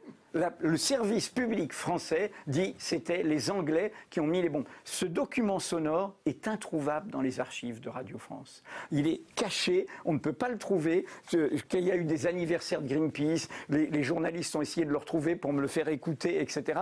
Introuvable. Donc les manips étaient là. Donc au sommet, c'est le mensonge, réitéré par Mitterrand, qui envoie une lettre avec toute la morgue au Premier ministre néo-zélandais qui, était travailliste. Donc la France était sur l'idée, et, si vous enquêtez là-dessus, c'est que vous êtes un agent des puissances étrangères. Ah. C'est que vous êtes un espion. D'où c'est là commence euh, la, la leyenda negra, la légende noire me concernant. Et donc, et, donc bah, bah non, il fallait, il fallait révéler, il fallait faire tomber ce mensonge. Il fallait faire tomber ce mensonge. Et là où je dis, dis que depuis longtemps on est une démocratie de basse intensité, dans toute autre démocratie. Une puissance de moyenne impuissance. Oui, oui, mais dans, dans, toute autre démocratie, le Parlement fait une commission d'enquête après des révélations de cette ampleur. Zéro commission d'enquête. Zéro curiosité. Mais je vais continuer. Pendant ce temps-là, hein. pendant ce temps-là, campagne, campagne dans le Figaro, disant la troisième équipe euh, qui a révélé Plenel n'existait pas.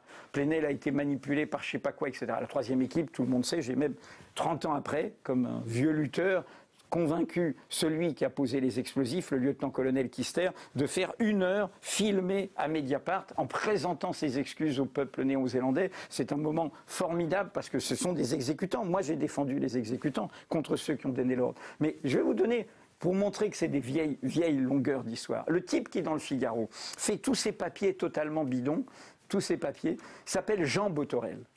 Jean Botorel.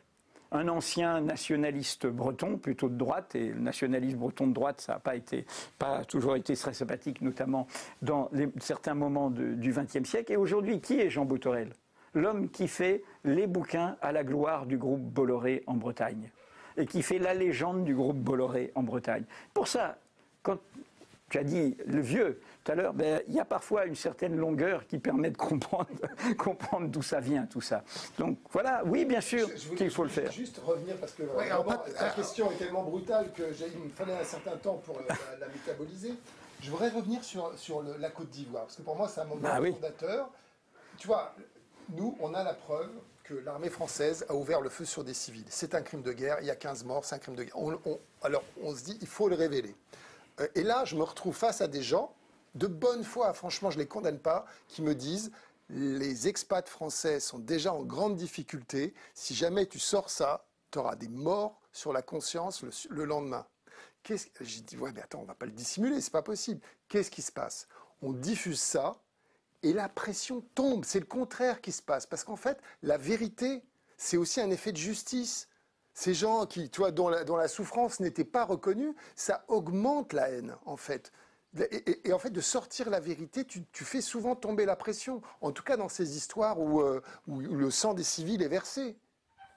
Euh, euh, on reprendra cette conversation juste après que. Ça donne confiance aussi, parce que je vois la désespérance qu'il y a par rapport à notre vie publique, l'abstention, etc.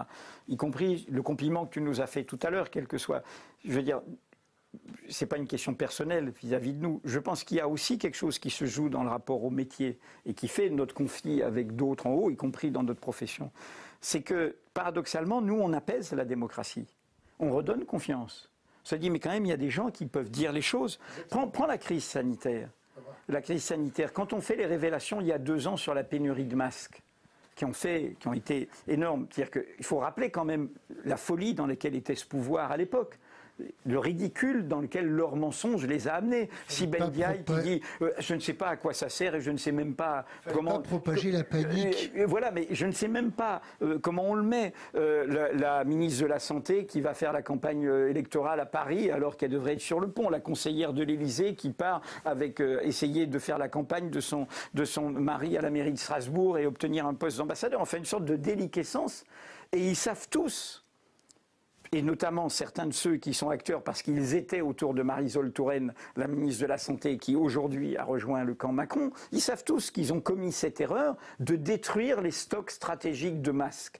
Euh, le court terme, hein, ce que disaient les rapports, c'est que justement, ces stocks stratégiques de masques en, en risque de pandémie, il ne faut pas raisonner en termes de rentabilité. Il faut raisonner en termes justement de biens publics et ça, c'est pas un tableau Excel d'un financier qui permet ça. Et donc quand on fait ça, eh bien, on permet que soit ouvert le débat sur qu'est-ce que c'est qu'une politique sanitaire.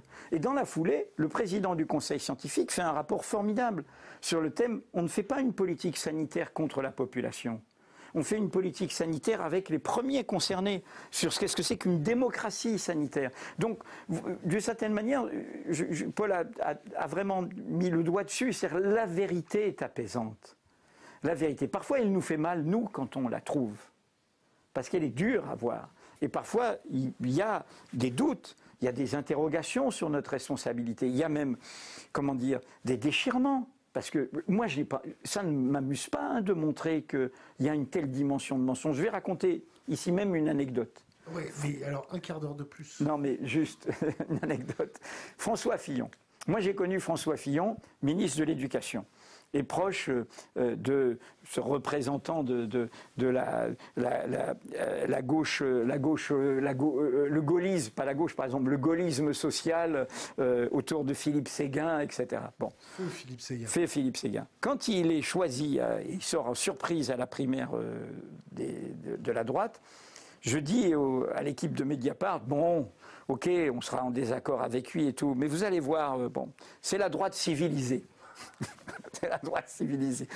Bon, le ridicule ne tue pas. Bon, voilà. Et, on, se découvre que ce type qui avait dit euh, on n'imagine pas le général de Gaulle mis en examen à Sarkozy, qui se présentait comme du côté euh, justement du gaullisme soucieux d'égalité et tout, est un homme avide d'argent jusqu'à se vendre à Poutine aujourd'hui. Voilà, on se dit, mais, mais comment est-ce possible? Bah, Donc voilà, évidemment que moi, je ne suis pas heureux de trouver ça. Je suis pas se, vendre, se vendre à Poutine, parce qu'on ne lui a pas proposé de boulot en France. Non, mais d'accord, non, néanmoins... Il voulait faire un pied de nez à mais, tout le monde. Mais, je suis désolé, si tu as prétendu défendre l'intérêt général, même s'il allait chez Total, même s'il allait chez Total ou sur une autre entreprise que euh, polluante, etc., ce que je veux dire, c'est que tu, tu choisis euh, le business, tu choisis l'argent, tu choisis pas tu imagines Pierre Mendès France avoir fait ça? Tu imagines Charles de Gaulle avoir fait ça? Tu Enfin voilà, c'est quand même. je prends des, histoires de ma génération. Mais je pourrais dire, tu imagines Lionel Jospin faire ça? Tu imagines Pierre Jox faire ça pour prendre une génération de gauche plus récente Krasuki. Voilà. Tu Henri Krasuki faire ça, euh, euh, euh, leader de la CGT. Oui, Georges, Marchais. Bon, c'est une autre histoire. mais, mais, mais, mais, donc voilà. Donc il n'y a pas, on n'est pas, on se réjouit pas de ça. C'est pas du tir au pigeon ce qu'on fait. C'est pas, voilà. Mais par ailleurs, je pense qu'il y a, il y a une, il y a, c'est aussi vieux que l'Ecclésiaste. Il faut regarder la vérité en face et pas tomber dans le piège des gorgones où on est totalement paralysé. Alors, il faut une vérité émancipatrice. Ah, ah, comme il nous reste un tout petit peu de temps avec Edoui, on va, on va. Non, mais c'est pas grave. Non, mais Media Crash, euh, il faut. Bah, c'est Paul peut très bien en parler. La, concentration, la concentration, parce que là, on a craché les journalistes un peu. la concentration des médias. C'est bien, c'est pas bien, c'est de la philanthropie, c'est quoi? T'as du mal à poser la question en ayant l'air d'y croire, quand même. C'est quoi cette question Alors, allez voir Media Crash, il y a la réponse à ta question. Euh, non, non, ça, craint. Et il y a, y a le, cauchemar qui se profile de la fusion TF1-M6. C'est chaud, quand même. Hein c'est-à-dire que c'est, en fait, plus ça concentre, moins il y a de pluralisme. Évidemment, il restera toujours le net, et, mais c'est pas la même force de frappe euh, financière. Donc, euh, non, non, c'est un moment euh, difficile. Luc Herman et Valentino Berti, avec les équipes de, première ligne et de, Mediapart, ont réussi un tour de force parce que ça a été fait comme un film d'intervention. Hein. On a fait ça vite.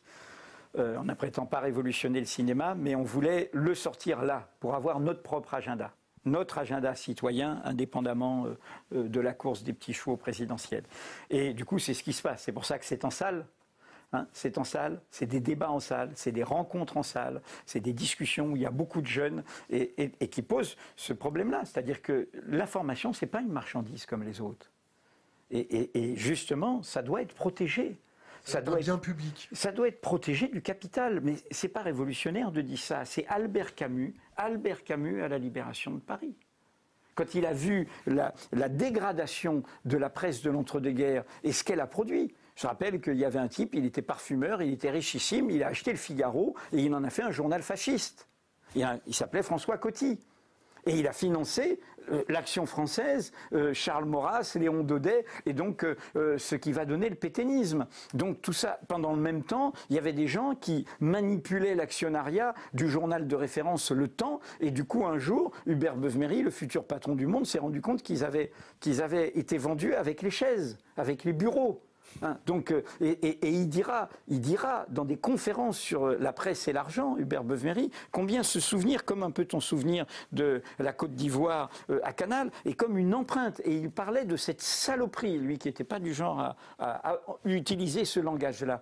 Donc, nous sommes face à ça. Nous sommes face à un mélange d'intérêts. Des gens qui achètent quelque chose qui est d'intérêt public pour se protéger, pour protéger les leurs et pour influencer en cachant des choses. Vous verrez quand même. Moi, c'est un film d'enquête, ce qu'ont fait Luc et Valentine. C'est pas du blablabla, c'est pas du commentaire.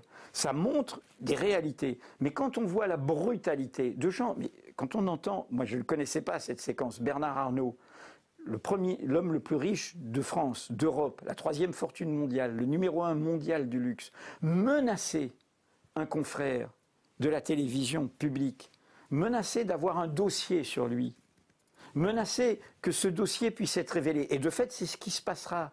Ils vont déposer plainte contre lui pour extorsion de fonds sur une barbouzerie totalement fausse, totalement inventée. Il devra aller deux fois être entendu par la police. Il raconte ça, ce confrère, avec beaucoup de philosophie, beaucoup de Je vais prendre sa défense, je vais faire l'avocat du diable.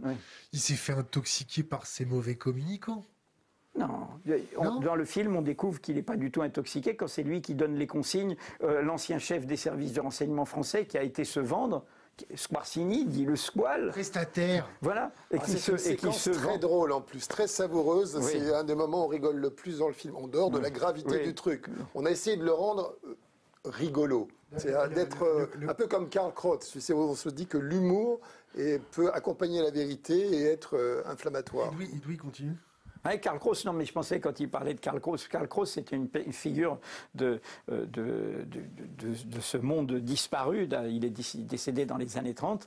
Et au fond, il, avait fait un journal dont il était le seul euh, rédacteur qui était pour tirer à boulet rouge sur la presse. C'était ça. Et c'était le langage. Et notamment pendant la Première Guerre mondiale, attention, la guerre revient, elle est dans le paysage, elle était là déjà. Euh, si on est syrien, on sait qu'il était minuit dans le siècle déjà. Hein, ils sont déjà passés par minuit dans le siècle. Je, peux mettre une parenthèse? Oui. Quand il y a Edward Snowden qui tweet, il n'y a rien de plus. Euh, comment c'était la formulation? Ben, il, dit combien que des médias qui appellent à la guerre. Il n'y a rien de plus pathétique que, des, médias, qui appellent à la, guerre. Et on pourrait y ajouter la phrase célèbre d'un correspondant de guerre en 14-18 en disant la première victime de la guerre, c'est la vérité c'est la vérité. Les propagandes auront lieu des deux bords. On a démonté, par exemple, une vidéo que les services russes ont essayé de diffuser, enfin ont diffusé, qui était une vidéo, prétendant une agression, une agression euh, euh, euh, ukrainienne. Et en fait, toutes les métadonnées de la vidéo ont permis de montrer que c'était le traficage d'une vidéo faite 15 jours avant, etc.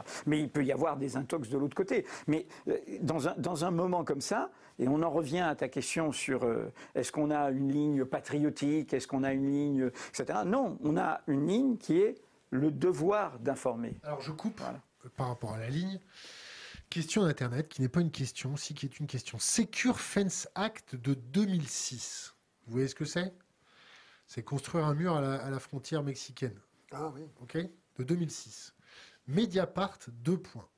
Trump proclame l'urgence nationale pour construire son mur. C'est juste une erreur ou c'est une fake news?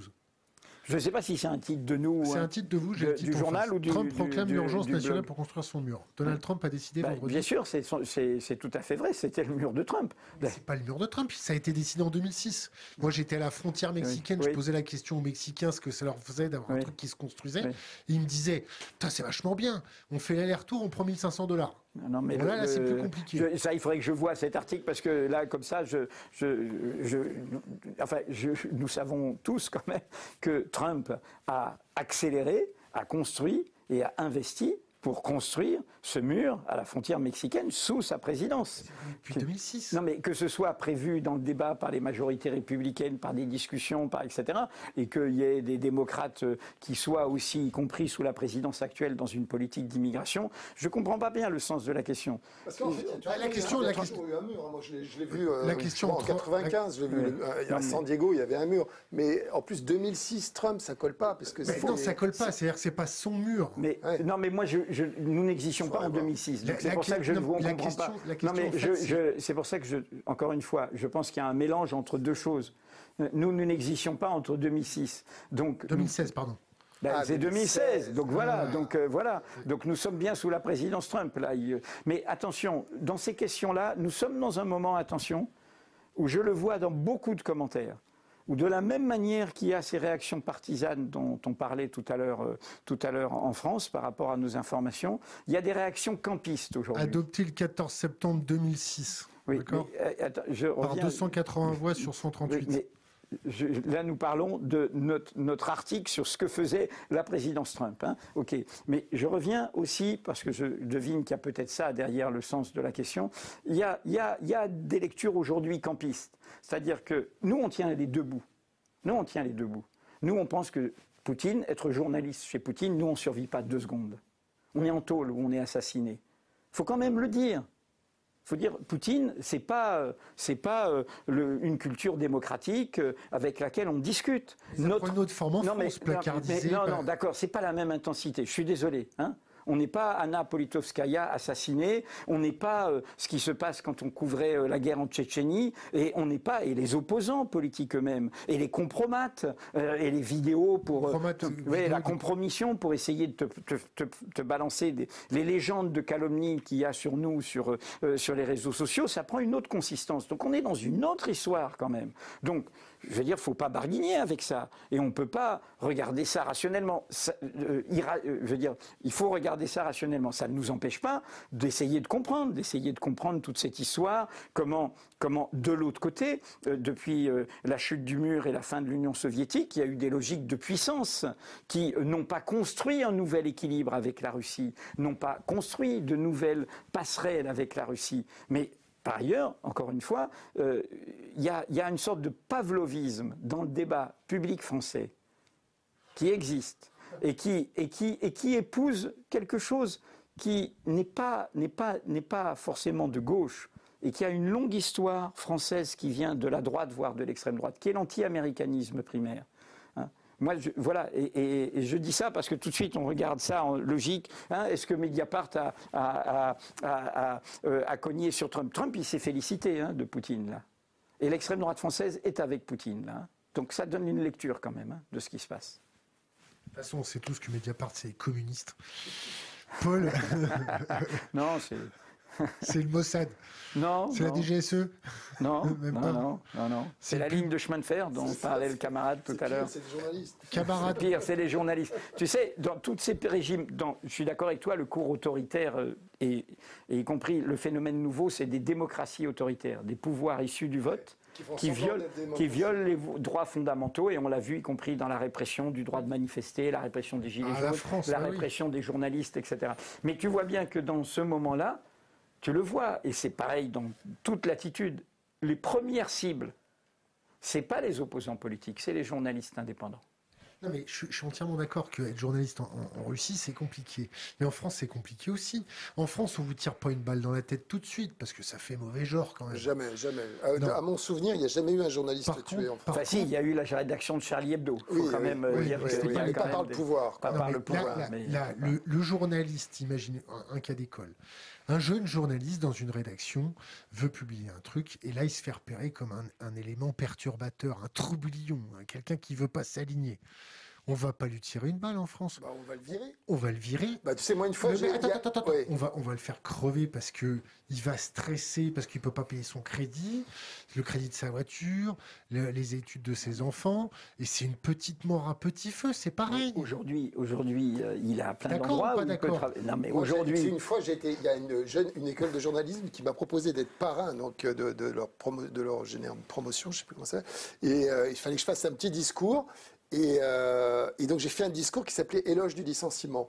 Et en fait, c'est un métier où il faut rentrer en se disant que l'impermanence est notre règle. Si tu te dis, je vais faire carrière, je vais regarder le pli de mon costard, euh, voir si mon, mon fauteuil va bien, donner des... Non, bah non, bah faut pas faire ce métier-là. Il faut le faire en se disant, notre durée de vie est impermanente parce qu'à un moment donné, tu vas rencontrer la dure, le- tu vois, le mur, quoi. Et, Et et comment là, construire une vie avec une femme, Ah, des ah, il excuse-moi, tes- des ouvriers qui se font licencier, ça existe aussi. Il faut se battre.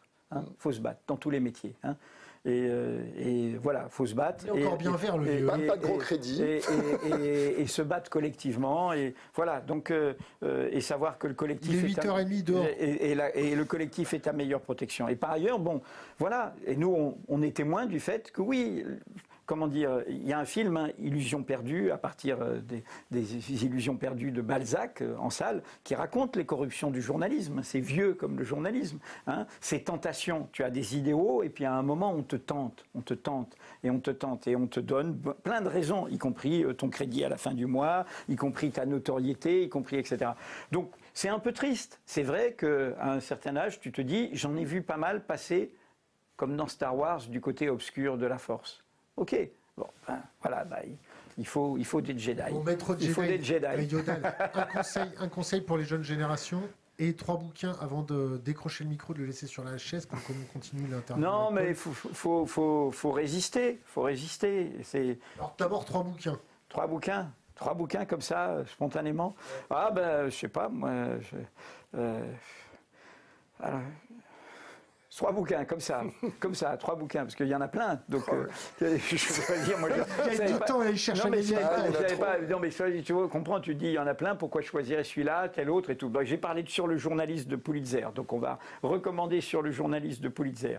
On va recommander Terre d'ébène d'Albert Londres. C'est là où il commence, il dit, on m'a traité de tous les noms, hein, de, justement d'ennemis de la patrie, parce qu'il montre que la France universelle viole ses droits, prétention universelle, viole ses droits avec le travail forcé. C'est là où il termine, notre métier n'est pas de faire plaisir, non plus de faire du tort, il est de porter la, plume, plume dans la dans la plaie. plaie. Voilà.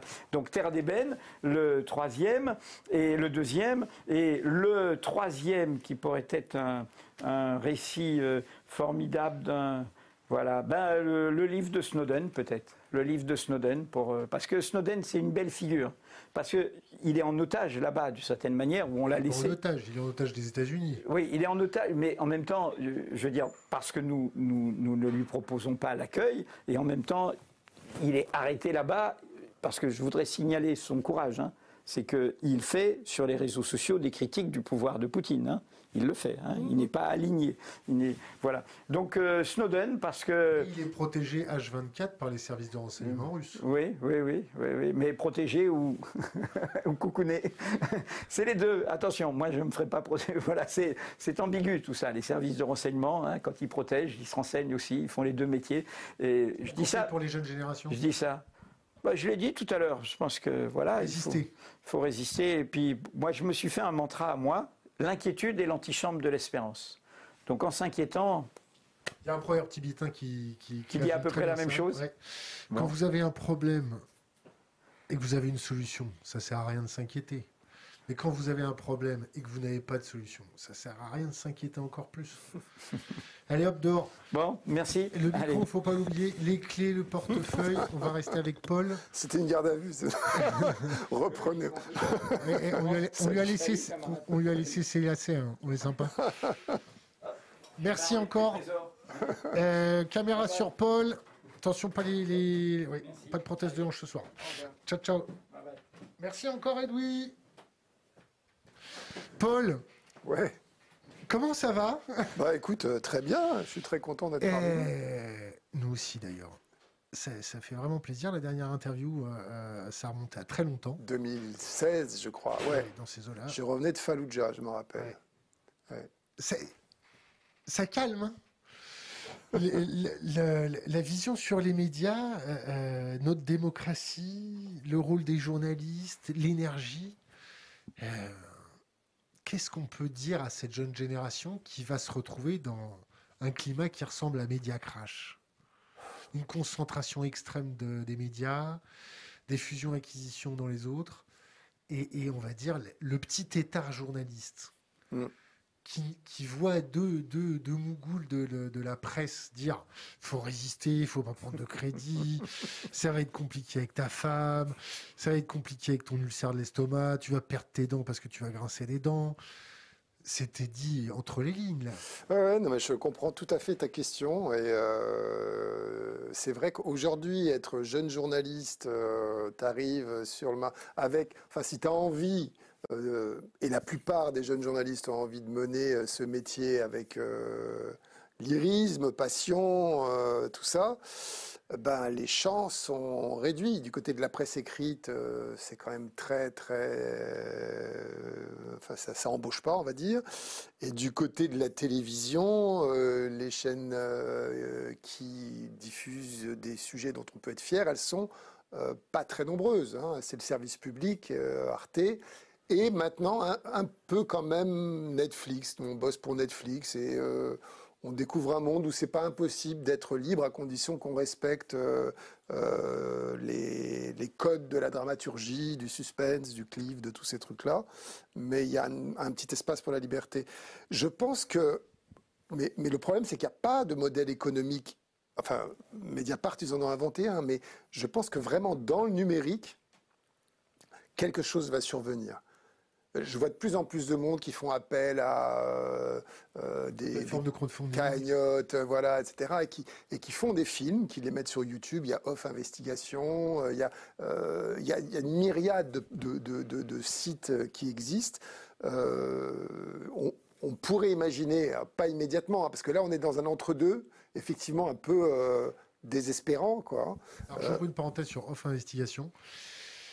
On devait le recevoir, mais son attaché de presse nous a dit euh, si vous nous garantissez, euh, euh, on vous enverra le bouquin si vous nous garantissez une interview derrière. Et moi, je lui ai dit le dernier mec qui m'a dit si, il n'a pas passé la porte. Donc personne nous donne des conditions quoi que ce soit. Donc on n'a pas fait off investigation uniquement à cause de l'attaché de presse. C'est bizarre. Parce qu'on nous met, on nous met pas de, conditions. Et, c'est dommage. Désolé d'avoir coupé.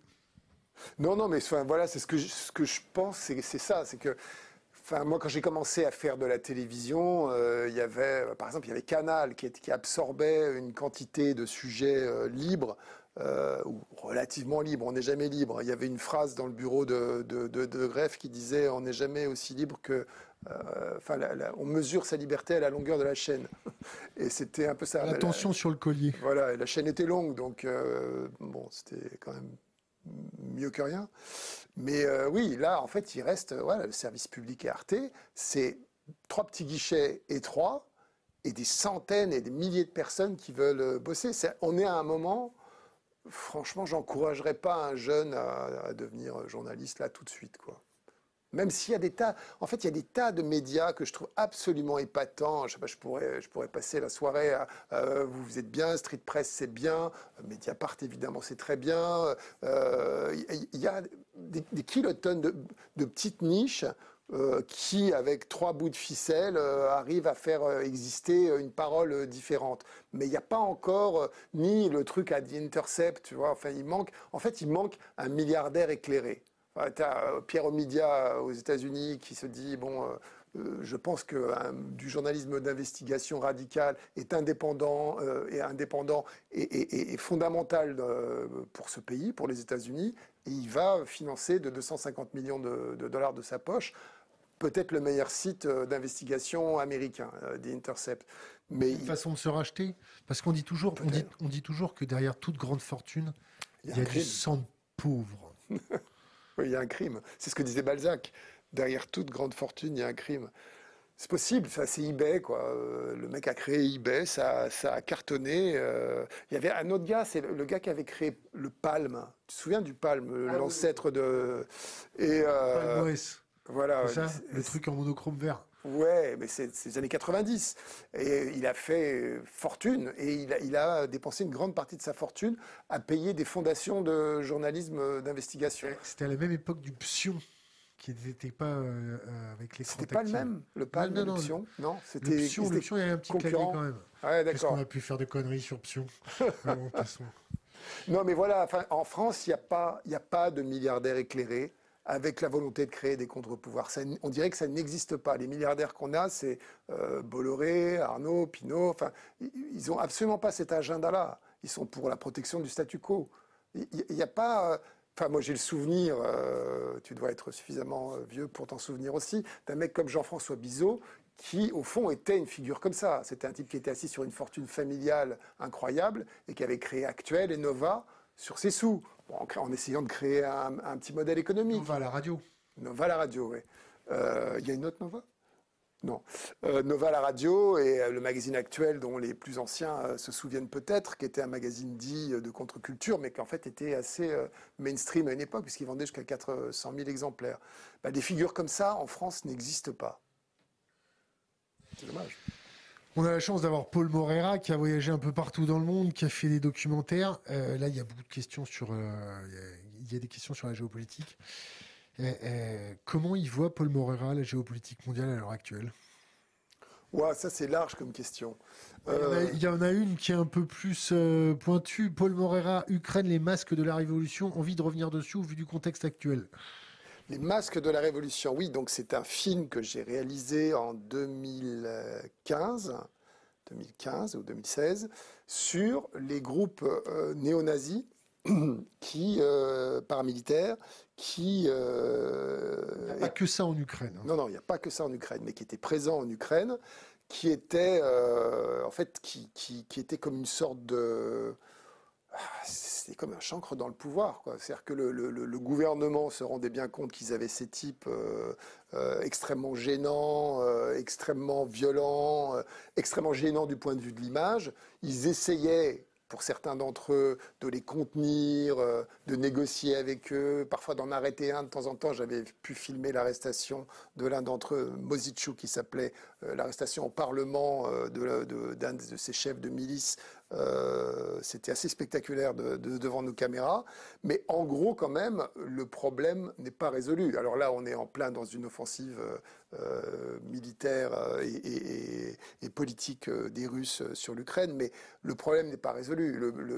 la, brigade Azov, qui est une brigade menée par des néo-nazis, elle existe toujours, elle s'est formée en bataillon, elle a grandi, Pravi Sector, à ma connaissance, doit toujours exister. Donc c'est un problème qui n'est pas résolu. Euh, et, et, ça, c'est pas uniquement de la propagande russe, parce que c'est vrai que la propagande russe, ça l'arrange de dire qu'il y a des groupes néo-nazis en Ukraine. Mais enfin, si vous voyez Bellingcat, par exemple, qui est un, média dont on ne peut pas soupçonner qu'il soit pro-russe, ils ont fait des enquêtes approfondies sur comment ces, milices néo-nazis sont devenues un hub pour, euh, pour, euh, pour tous les néo-nazis de la planète. Quand on sait que le mec qui a commis les meurtres à Christchurch, il était passé, il était passé par l'Ukraine. Euh, encore une fois, ça ne veut pas dire que le pouvoir ukrainien euh, soit sous le contrôle des néo-nazis. Absolument pas. Mais ça veut dire qu'ils n'ont pas réussi à résoudre le problème. Que ces, forces, qui sont des forces armées, sont toujours là et qu'elles euh, n'ont pas été suffisamment challengées, à mon sens. Maintenant, on est dans un moment où Poutine lance une offensive qui, pour l'instant, me semble plutôt être une offensive de communication, euh, dans la mesure où en fait il a envahi des territoires qui étaient déjà sous son contrôle. C'est un, truc un peu théâtral, quoi. Quand, quand, quand, il a lancé le truc, il dit ouais, je reconnais euh, Lugansk, euh, enfin je reconnais euh, Donetsk, le Donbass, tout ça. Et, mais, mais, en fait, c'est des zones qui ont toujours été sous son contrôle. Alors là, il dit que le, Donbass, ça va, ça, ça inclut Odessa, etc. Bon, on est dans la divination. Hein. Moi, quand je, quand je vois Poutine je, l'ai vu cette séance incroyable où euh, il fait le tour de son conseil de sécurité, où il passe euh, à la question le, responsable de ses services de sécurité. Ah, il, bug.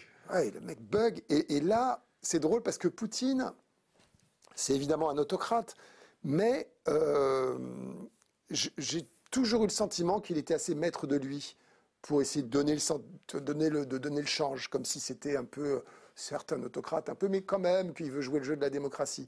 Et là, pour la première fois, j'ai l'impression qu'il a complètement fait tomber le masque et on voit vraiment un truc qui est entre un mélange de, de dictateur et de chef de milice, quoi. Où vraiment il fait peur. Il fait peur à son chef des services secrets. Il dit mais, parlez, parlez. Enfin, il faut, la, il faut voir vraiment cette, cette image. Euh, parce que je trouve qu'elle est assez parlante sur quelque chose qui s'est passé dans la tête de Poutine. Le correspondant du New York Times à Moscou a publié un papier très intéressant, pure supputation, euh, où il dit on se demande. journaliste, c'est ça? Oui, oui, non, mais là il le dit. Hein. Il dit euh, en fait, j'en sais rien. C'est tellement bizarre ce qu'il est en train de faire qu'une des supputations qui, qui traîne à Moscou, c'est on sait que Poutine a passé tout le Covid extrêmement retranché du monde, et des gens se demandent si ça n'a pas fini par lui taper sur le ciboulot si on n'est pas dans une espèce de post-traumatique euh, stress disorder de, de Poutine. Oui, ça c'est de la pure supputation. Pure supputation. parce que, euh, à mon avis, le, le, le, choc émotionnel euh, et la catatonie émotionnelle sur un mec qui a été formé par les services de renseignement, à mon avis, il doit savoir quand même gérer les phénomènes d'isolement. Mais peut-être, mais on est d'accord quand on le voit, c'est pas le même homme. Ah non, mais il a l'air fâché. Il a l'air fâché, il a l'air courroucé. Il, se conduit comme un personnage d'un film de gangster, quoi. C'est alors qu'avant il faisait attention. Peut-être qu'il l'était en privé, mais là il y a la télé. Le mec il se conduit comme s'il était dans Les Sopranos. C'est très bizarre, enfin ça va être compliqué. Un autre pôle euh, géopolitique, genre l'Irak, comment ça va? Tout va bien euh, L'Amérique a apporté la paix, la démocratie, les écoles pour les petites filles, ça s'est bien passé, c'est cool Non?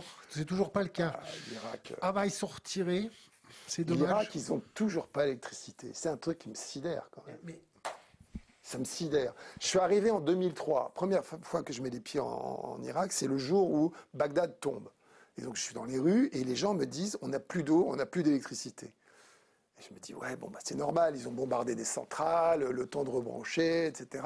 Et puis après j'y suis allé en, gros minimum une fois par an tout le temps. Et chaque fois les gens me disaient on a de l'électricité pendant deux heures, et puis ça s'arrête pendant six heures, puis on a une demi-heure d'électricité, puis ça s'arrête. Et en fait, ils n'arrivaient pas à stabiliser euh, l'électricité. Et, là, je lisais un papier euh, bah, hier où en fait il y a toujours des problèmes de stabilité d'électricité dans une ville comme Bagdad. Donc on est quand même là, on va être quasiment 19 euh, ans après l'invasion. C'est un truc hallucinant, quoi. Euh, bon. Ça, va faire un bon terreau pour recruter. Le fait que l'État se casse la gueule, qu'il n'y ait plus de services publics, qu'il n'y ait plus d'électricité, qu'il n'y ait plus d'eau chaude, ça va faire bien pour recruter pour euh, les extrémistes.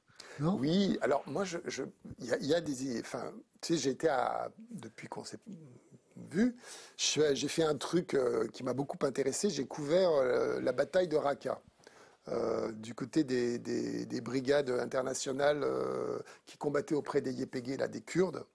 C'est une histoire qui était un peu dure à raconter, parce que les accès n'étaient pas faciles, les, les, Kurdes étant très parano, à raison. Et à raison. Ouais. et le truc dingue, c'est que Daesh, puisque tu parles de ça, enfin quand tu dis recruter, tu parles de ça, ben, c'était un mouvement très international en fait. C'est-à-dire que les combattants qu'il y avait en face, c'était quasiment tous des étrangers. Il y avait des Syriens, il y avait des Irakiens, il y en avait pas mal, hein. mais ça Raqqa représentait une sorte de force d'attraction qui menait tous les mecs euh, euh, qui avaient un, un, pet au casque, quoi, euh, et en même temps qui se sentaient, parce que c'est souvent des mecs de quartier, des mecs qui se sentent pas voulu, pas intégré, euh, rejeté, racisé, enfin tout ça, et qui choisissait un endroit euh, symbolique, parce que c'était, ça, jouait beaucoup sur l'image euh, Daesh, ça joue toujours beaucoup sur l'image, où tu vas gagner une sorte de puissance, c'est un, power trip en fait, Daesh. Et, et, ça a attiré énormément de gens qui étaient en situation de, d'impuissance sociale et d'impuissance politique totale. Euh, et, donc, ouais, c'est ça, c'était une sorte de, machin qui brillait comme le, Reich de Milan et, qui a cessé de briller en, octobre, euh, en octobre 2017 quand, quand Raqqa est tombé. Question Internet. Paul Moreira sait-il pourquoi Glenn Greenwald, euh, un grand journaliste brésilien, a quitté The Intercept du jour au lendemain, puisqu'il parle en bien de ce média? Alors, je sais qu'il s'est fâché sur un texte qui avait été réécrit. parce que c'est un des fondateurs. Il n'est pas brésilien, il est américain. Enfin, il, vit au Brésil, hein, mais et dans mon souvenir, il s'est fâché sur un texte qui a été réécrit. C'est ce qu'il a communiqué en tout cas. Glenn Greenwald, il est il est assez étonnant. Moi, je, respecte beaucoup ce, journaliste. Il est assez volcanique, il est assez émulsif comme ça. Il, euh, euh, se fâche un peu avec tout le monde. Et je ne sais pas exactement euh, ce, qui s'est passé avec la direction d'Intercept, mais il y a un moment où il s'est senti. Là, par exemple, il, a tendance à prendre la défense de Fox, par exemple, parce qu'il dit que euh, sur les chaînes conservatrices, finalement, on entend une parole plus libre que sur euh, certaines chaînes euh, libérales. Il, aime beaucoup le paradoxe, il aime beaucoup aller à contre-courant. Donc je ne suis pas du tout dans le secret des dieux. Je ne sais pas exactement ce qui s'est passé, mais je crois me souvenir de ça. Question Internet. Pourquoi le monde diplôme n'est jamais cité, jamais invité sur les plateaux, malgré leurs articles qui font pourtant référence? C'est une bonne question. Euh, moi, je ne dirige pas une, émission de plateau, mais si j'en dirigeais une, je, les inviterais euh, aussi souvent que possible, parce qu'effectivement, il, y a, à la fois c'est un point de vue fort et souvent très documenté. Je ne sais pas, euh, faudrait vérifier. Hein, je ne sais pas si ils acceptent de venir si facilement que ça. Ça va être facile, on va les appeler. Euh, on arrive à la fin. Est-ce que tu veux rajouter quelque chose? Tu as envie de parler de Media Crash encore? Est-ce que tu veux mettre plus de détails? Ah, moi, je crois que c'est un film euh, bah, qui vaut la peine d'être vu ah parce que c'est. Euh, tu l'as vu, donc c'est intéressé. Oui, oui. Je, pense que c'est aussi l'apparition de la possibilité de faire de l'enquête vidéo télévisée en dehors d'une chaîne de télé.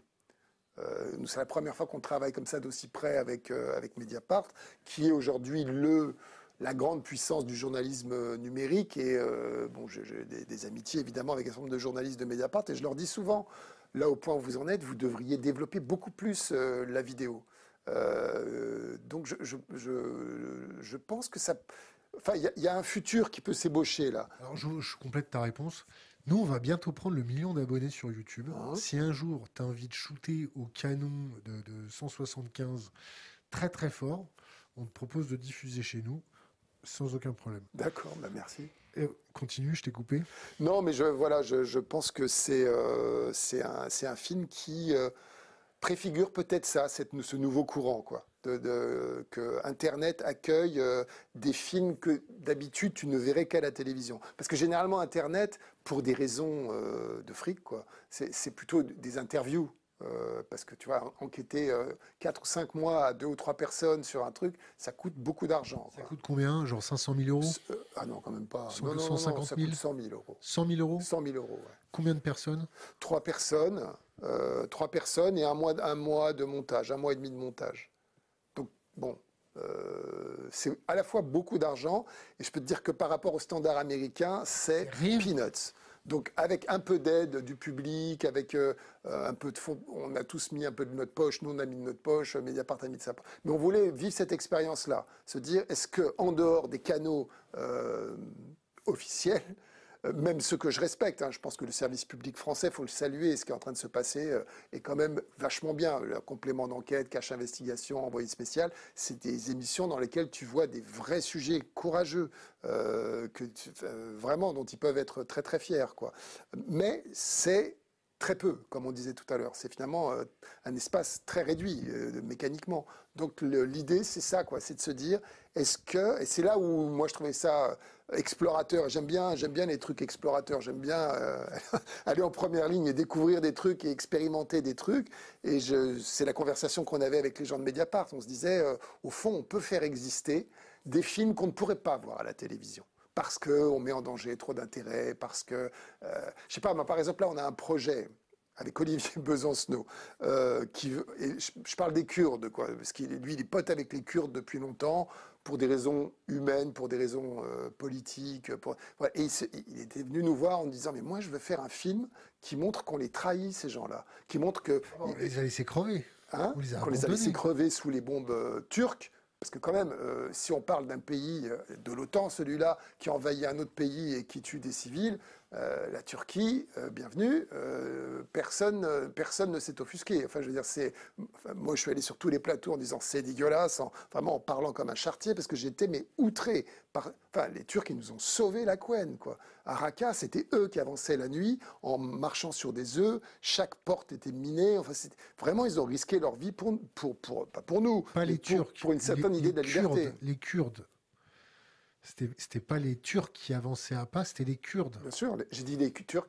Je suis désolé, je voulais dire les Kurdes. Merci de me reprendre. Donc, en fait, Besancenot vient donc avec euh, un projet de film en disant bah, j'ai envie de voilà de parler de ça.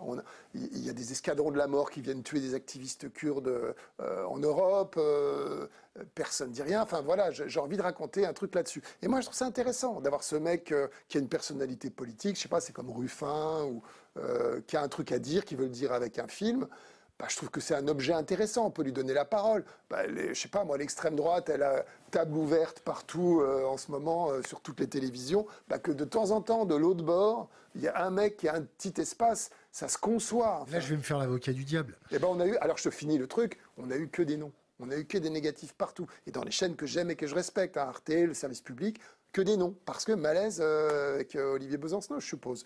Euh, à mon avis, c'est surtout malaise avec les Kurdes. Non, non, non, pas du tout. Pas du tout. Non, il y a eu plein de films sur les Kurdes. Sûr Oui, oui. Je me fais l'avocat du diable. La droite a boulevard partout. Là, j'entends des trucs sur Internet à longueur de journée. France Inter, c'est les gauchistes, il y a des gauchistes partout, les journalistes, c'est des écoles de gauchistes, ils nous pondent des petits gauchistes, il y a des gauchistes partout c'est vrai, c'est pas vrai que la presse française, elle a tendance à avoir un point de vue qui s'arrange avec l'idéologie. Euh, ah, c'est évident que chez les, chez les journalistes, as, euh, ça a dû être calculé, hein, mais tu as une majorité de gens qui votent à la gauche ou écolo. C'est l'inverse de la police, c'est ça? L'inverse de la police. J'avais jamais pensé ça comme ça, mais probablement. Euh, c'est probable que quand tu as 16 ans et que tu te dis euh, je trouve le monde injuste, je trouve que le rapport euh, dominant-dominé, euh, bah, il devrait être questionné, je trouve qu'on devrait se battre contre la corruption, je trouve qu'on devrait se battre contre les, grandes multinationales qui font rien contre le réchauffement climatique, etc. Tout ça, c'est des thèmes qu'on peut juger être gauchisants. Ou, moi, je le vis comme un contre-pouvoir. Je pense que les journalistes quand tu veux être journaliste, c'est parce que tu veux questionner le pouvoir. Et, tu es un élément indispensable à une démocratie. C'est-à-dire que le jour où il n'y a pas des emmerdeurs qui disent ouais ouais non mais attendez vous baratinez là, vous dites que vous faites des trucs mais euh, en réalité euh, quand on check votre discours ben en fait c'est pas du tout ça colle pas quoi. Euh, si t'as pas cet élément là qui est un élément un peu perturbateur mais qui est surtout un élément de contre-pouvoir, t'as pas de démocratie. Et donc on peut les appeler de gauche. Enfin moi, moi ça m'est arrivé, euh, moi qui suis perçu comme journaliste sûrement de gauche. Euh, enfin moi, moi je vote écolo. gauche, d'ultra ah, gauche. là. c'est marrant parce que je vote écolo. je n'ai pas de problème à dire euh, pour qui je vote. si si tu n'as pas cet élément-là dans une société qui est un élément de contre-pouvoir, bah, ça s'appelle une dictature, quoi. Trois bouquins et un conseil pour les jeunes générations. Ah, trois bouquins. Bah, alors, je, vais parler de bouquins qui sont des plaisirs de lecture. Euh, euh, C'est joli, plaisir de lecture. Ouais, des trucs où vraiment euh, qui m'ont changé. la route. Sur... The Road Ouais, Cormac McCarthy. Ça, ça, ça, calme. Hein. Ah oui, ça c'est le livre qui est. Il y a un avant et un après. Hein. Ouais, la fin, la fin est dure. Hein. Ah, c'est terrible. Mais c'est vraiment un livre qu'il faut lire. Euh, surtout, c'est un livre qui, au fond, métabolise, euh, enfin pas métabolise, métaphorise plutôt le. Ce qui se passe là. Voilà, ce qui se passe là. C'est une sorte de Don't Look Up euh, en bouquin. Vraiment, faut le lire. Tony Morrison, que je tiens pour la plus grande écrivain du XXe siècle, en termes de langue et de, de, de Beloved, c'est son plus beau livre. et puis les Mémoires du Feu, qui est une trilogie de Eduardo Galliano euh, sur l'Amérique latine, qui parle en manière euh, littéraire euh, très bien de, de comment ce continent a été saigné. ne parle pas des Fuégiens si? Des Fidjiens Fuégiens, tu sais, les, les, habitants de, Terre de Feu. Sûrement, parce que c'est des petites, c'est des petites scénettes qui sont toutes authentiques et qui sont vachement bien. La dernière représentante euh, euh, qui parlait cette langue est morte cette Ah année. Ouais. Un conseil pour les jeunes générations? Ah putain. Sauvez-nous. on va, te faire- on va te laisser crever, vieux. hein. Sauvez-nous. Non, mais je, je dis ça parce que l'autre jour, je suis allé en Allemagne. Je fais un tour, euh, et euh, j'ai filmé euh, une manif de gamins, mais vraiment, pour moi, c'était des enfants. hein, mais, euh, J'avais 22 ans. Fridays for Future. Non, non, ils avaient 16 ans. tu vois, c'est le truc de Greta Thunberg et des jeunes Allemands, de- de- des gamins, quoi, qui, ont envahi le, un, li- un lieu qui est une mine de charbon à ciel ouvert. euh, qui a, Difficile pour les flics de leur taper dessus parce que 16 ans, Impossible. taper un mineur. euh, Impossible, impossible. Puis là, les flics allemands sont moins violents que, le- que- que les flics français, globalement. Et donc, ils sont, ils sont passés, et, et c'était étonnant, parce que c'est une mine, et c'est la mine qui produit le plus de charbon euh, en Europe. C'est c'est un trou de 2 km de long. qui exproprie le plus. Ouais, ils cassent des villages pour, faire, continuer leur trou, tout ça. Et euh, je les ai trouvés très enthousiasmants, euh, ces gamins. Donc voilà, le conseil que je donne aux jeunes, généra- aux jeunes générations, c'est sauvez-nous. Paul Morera et Louis Plenel, merci. Coupé.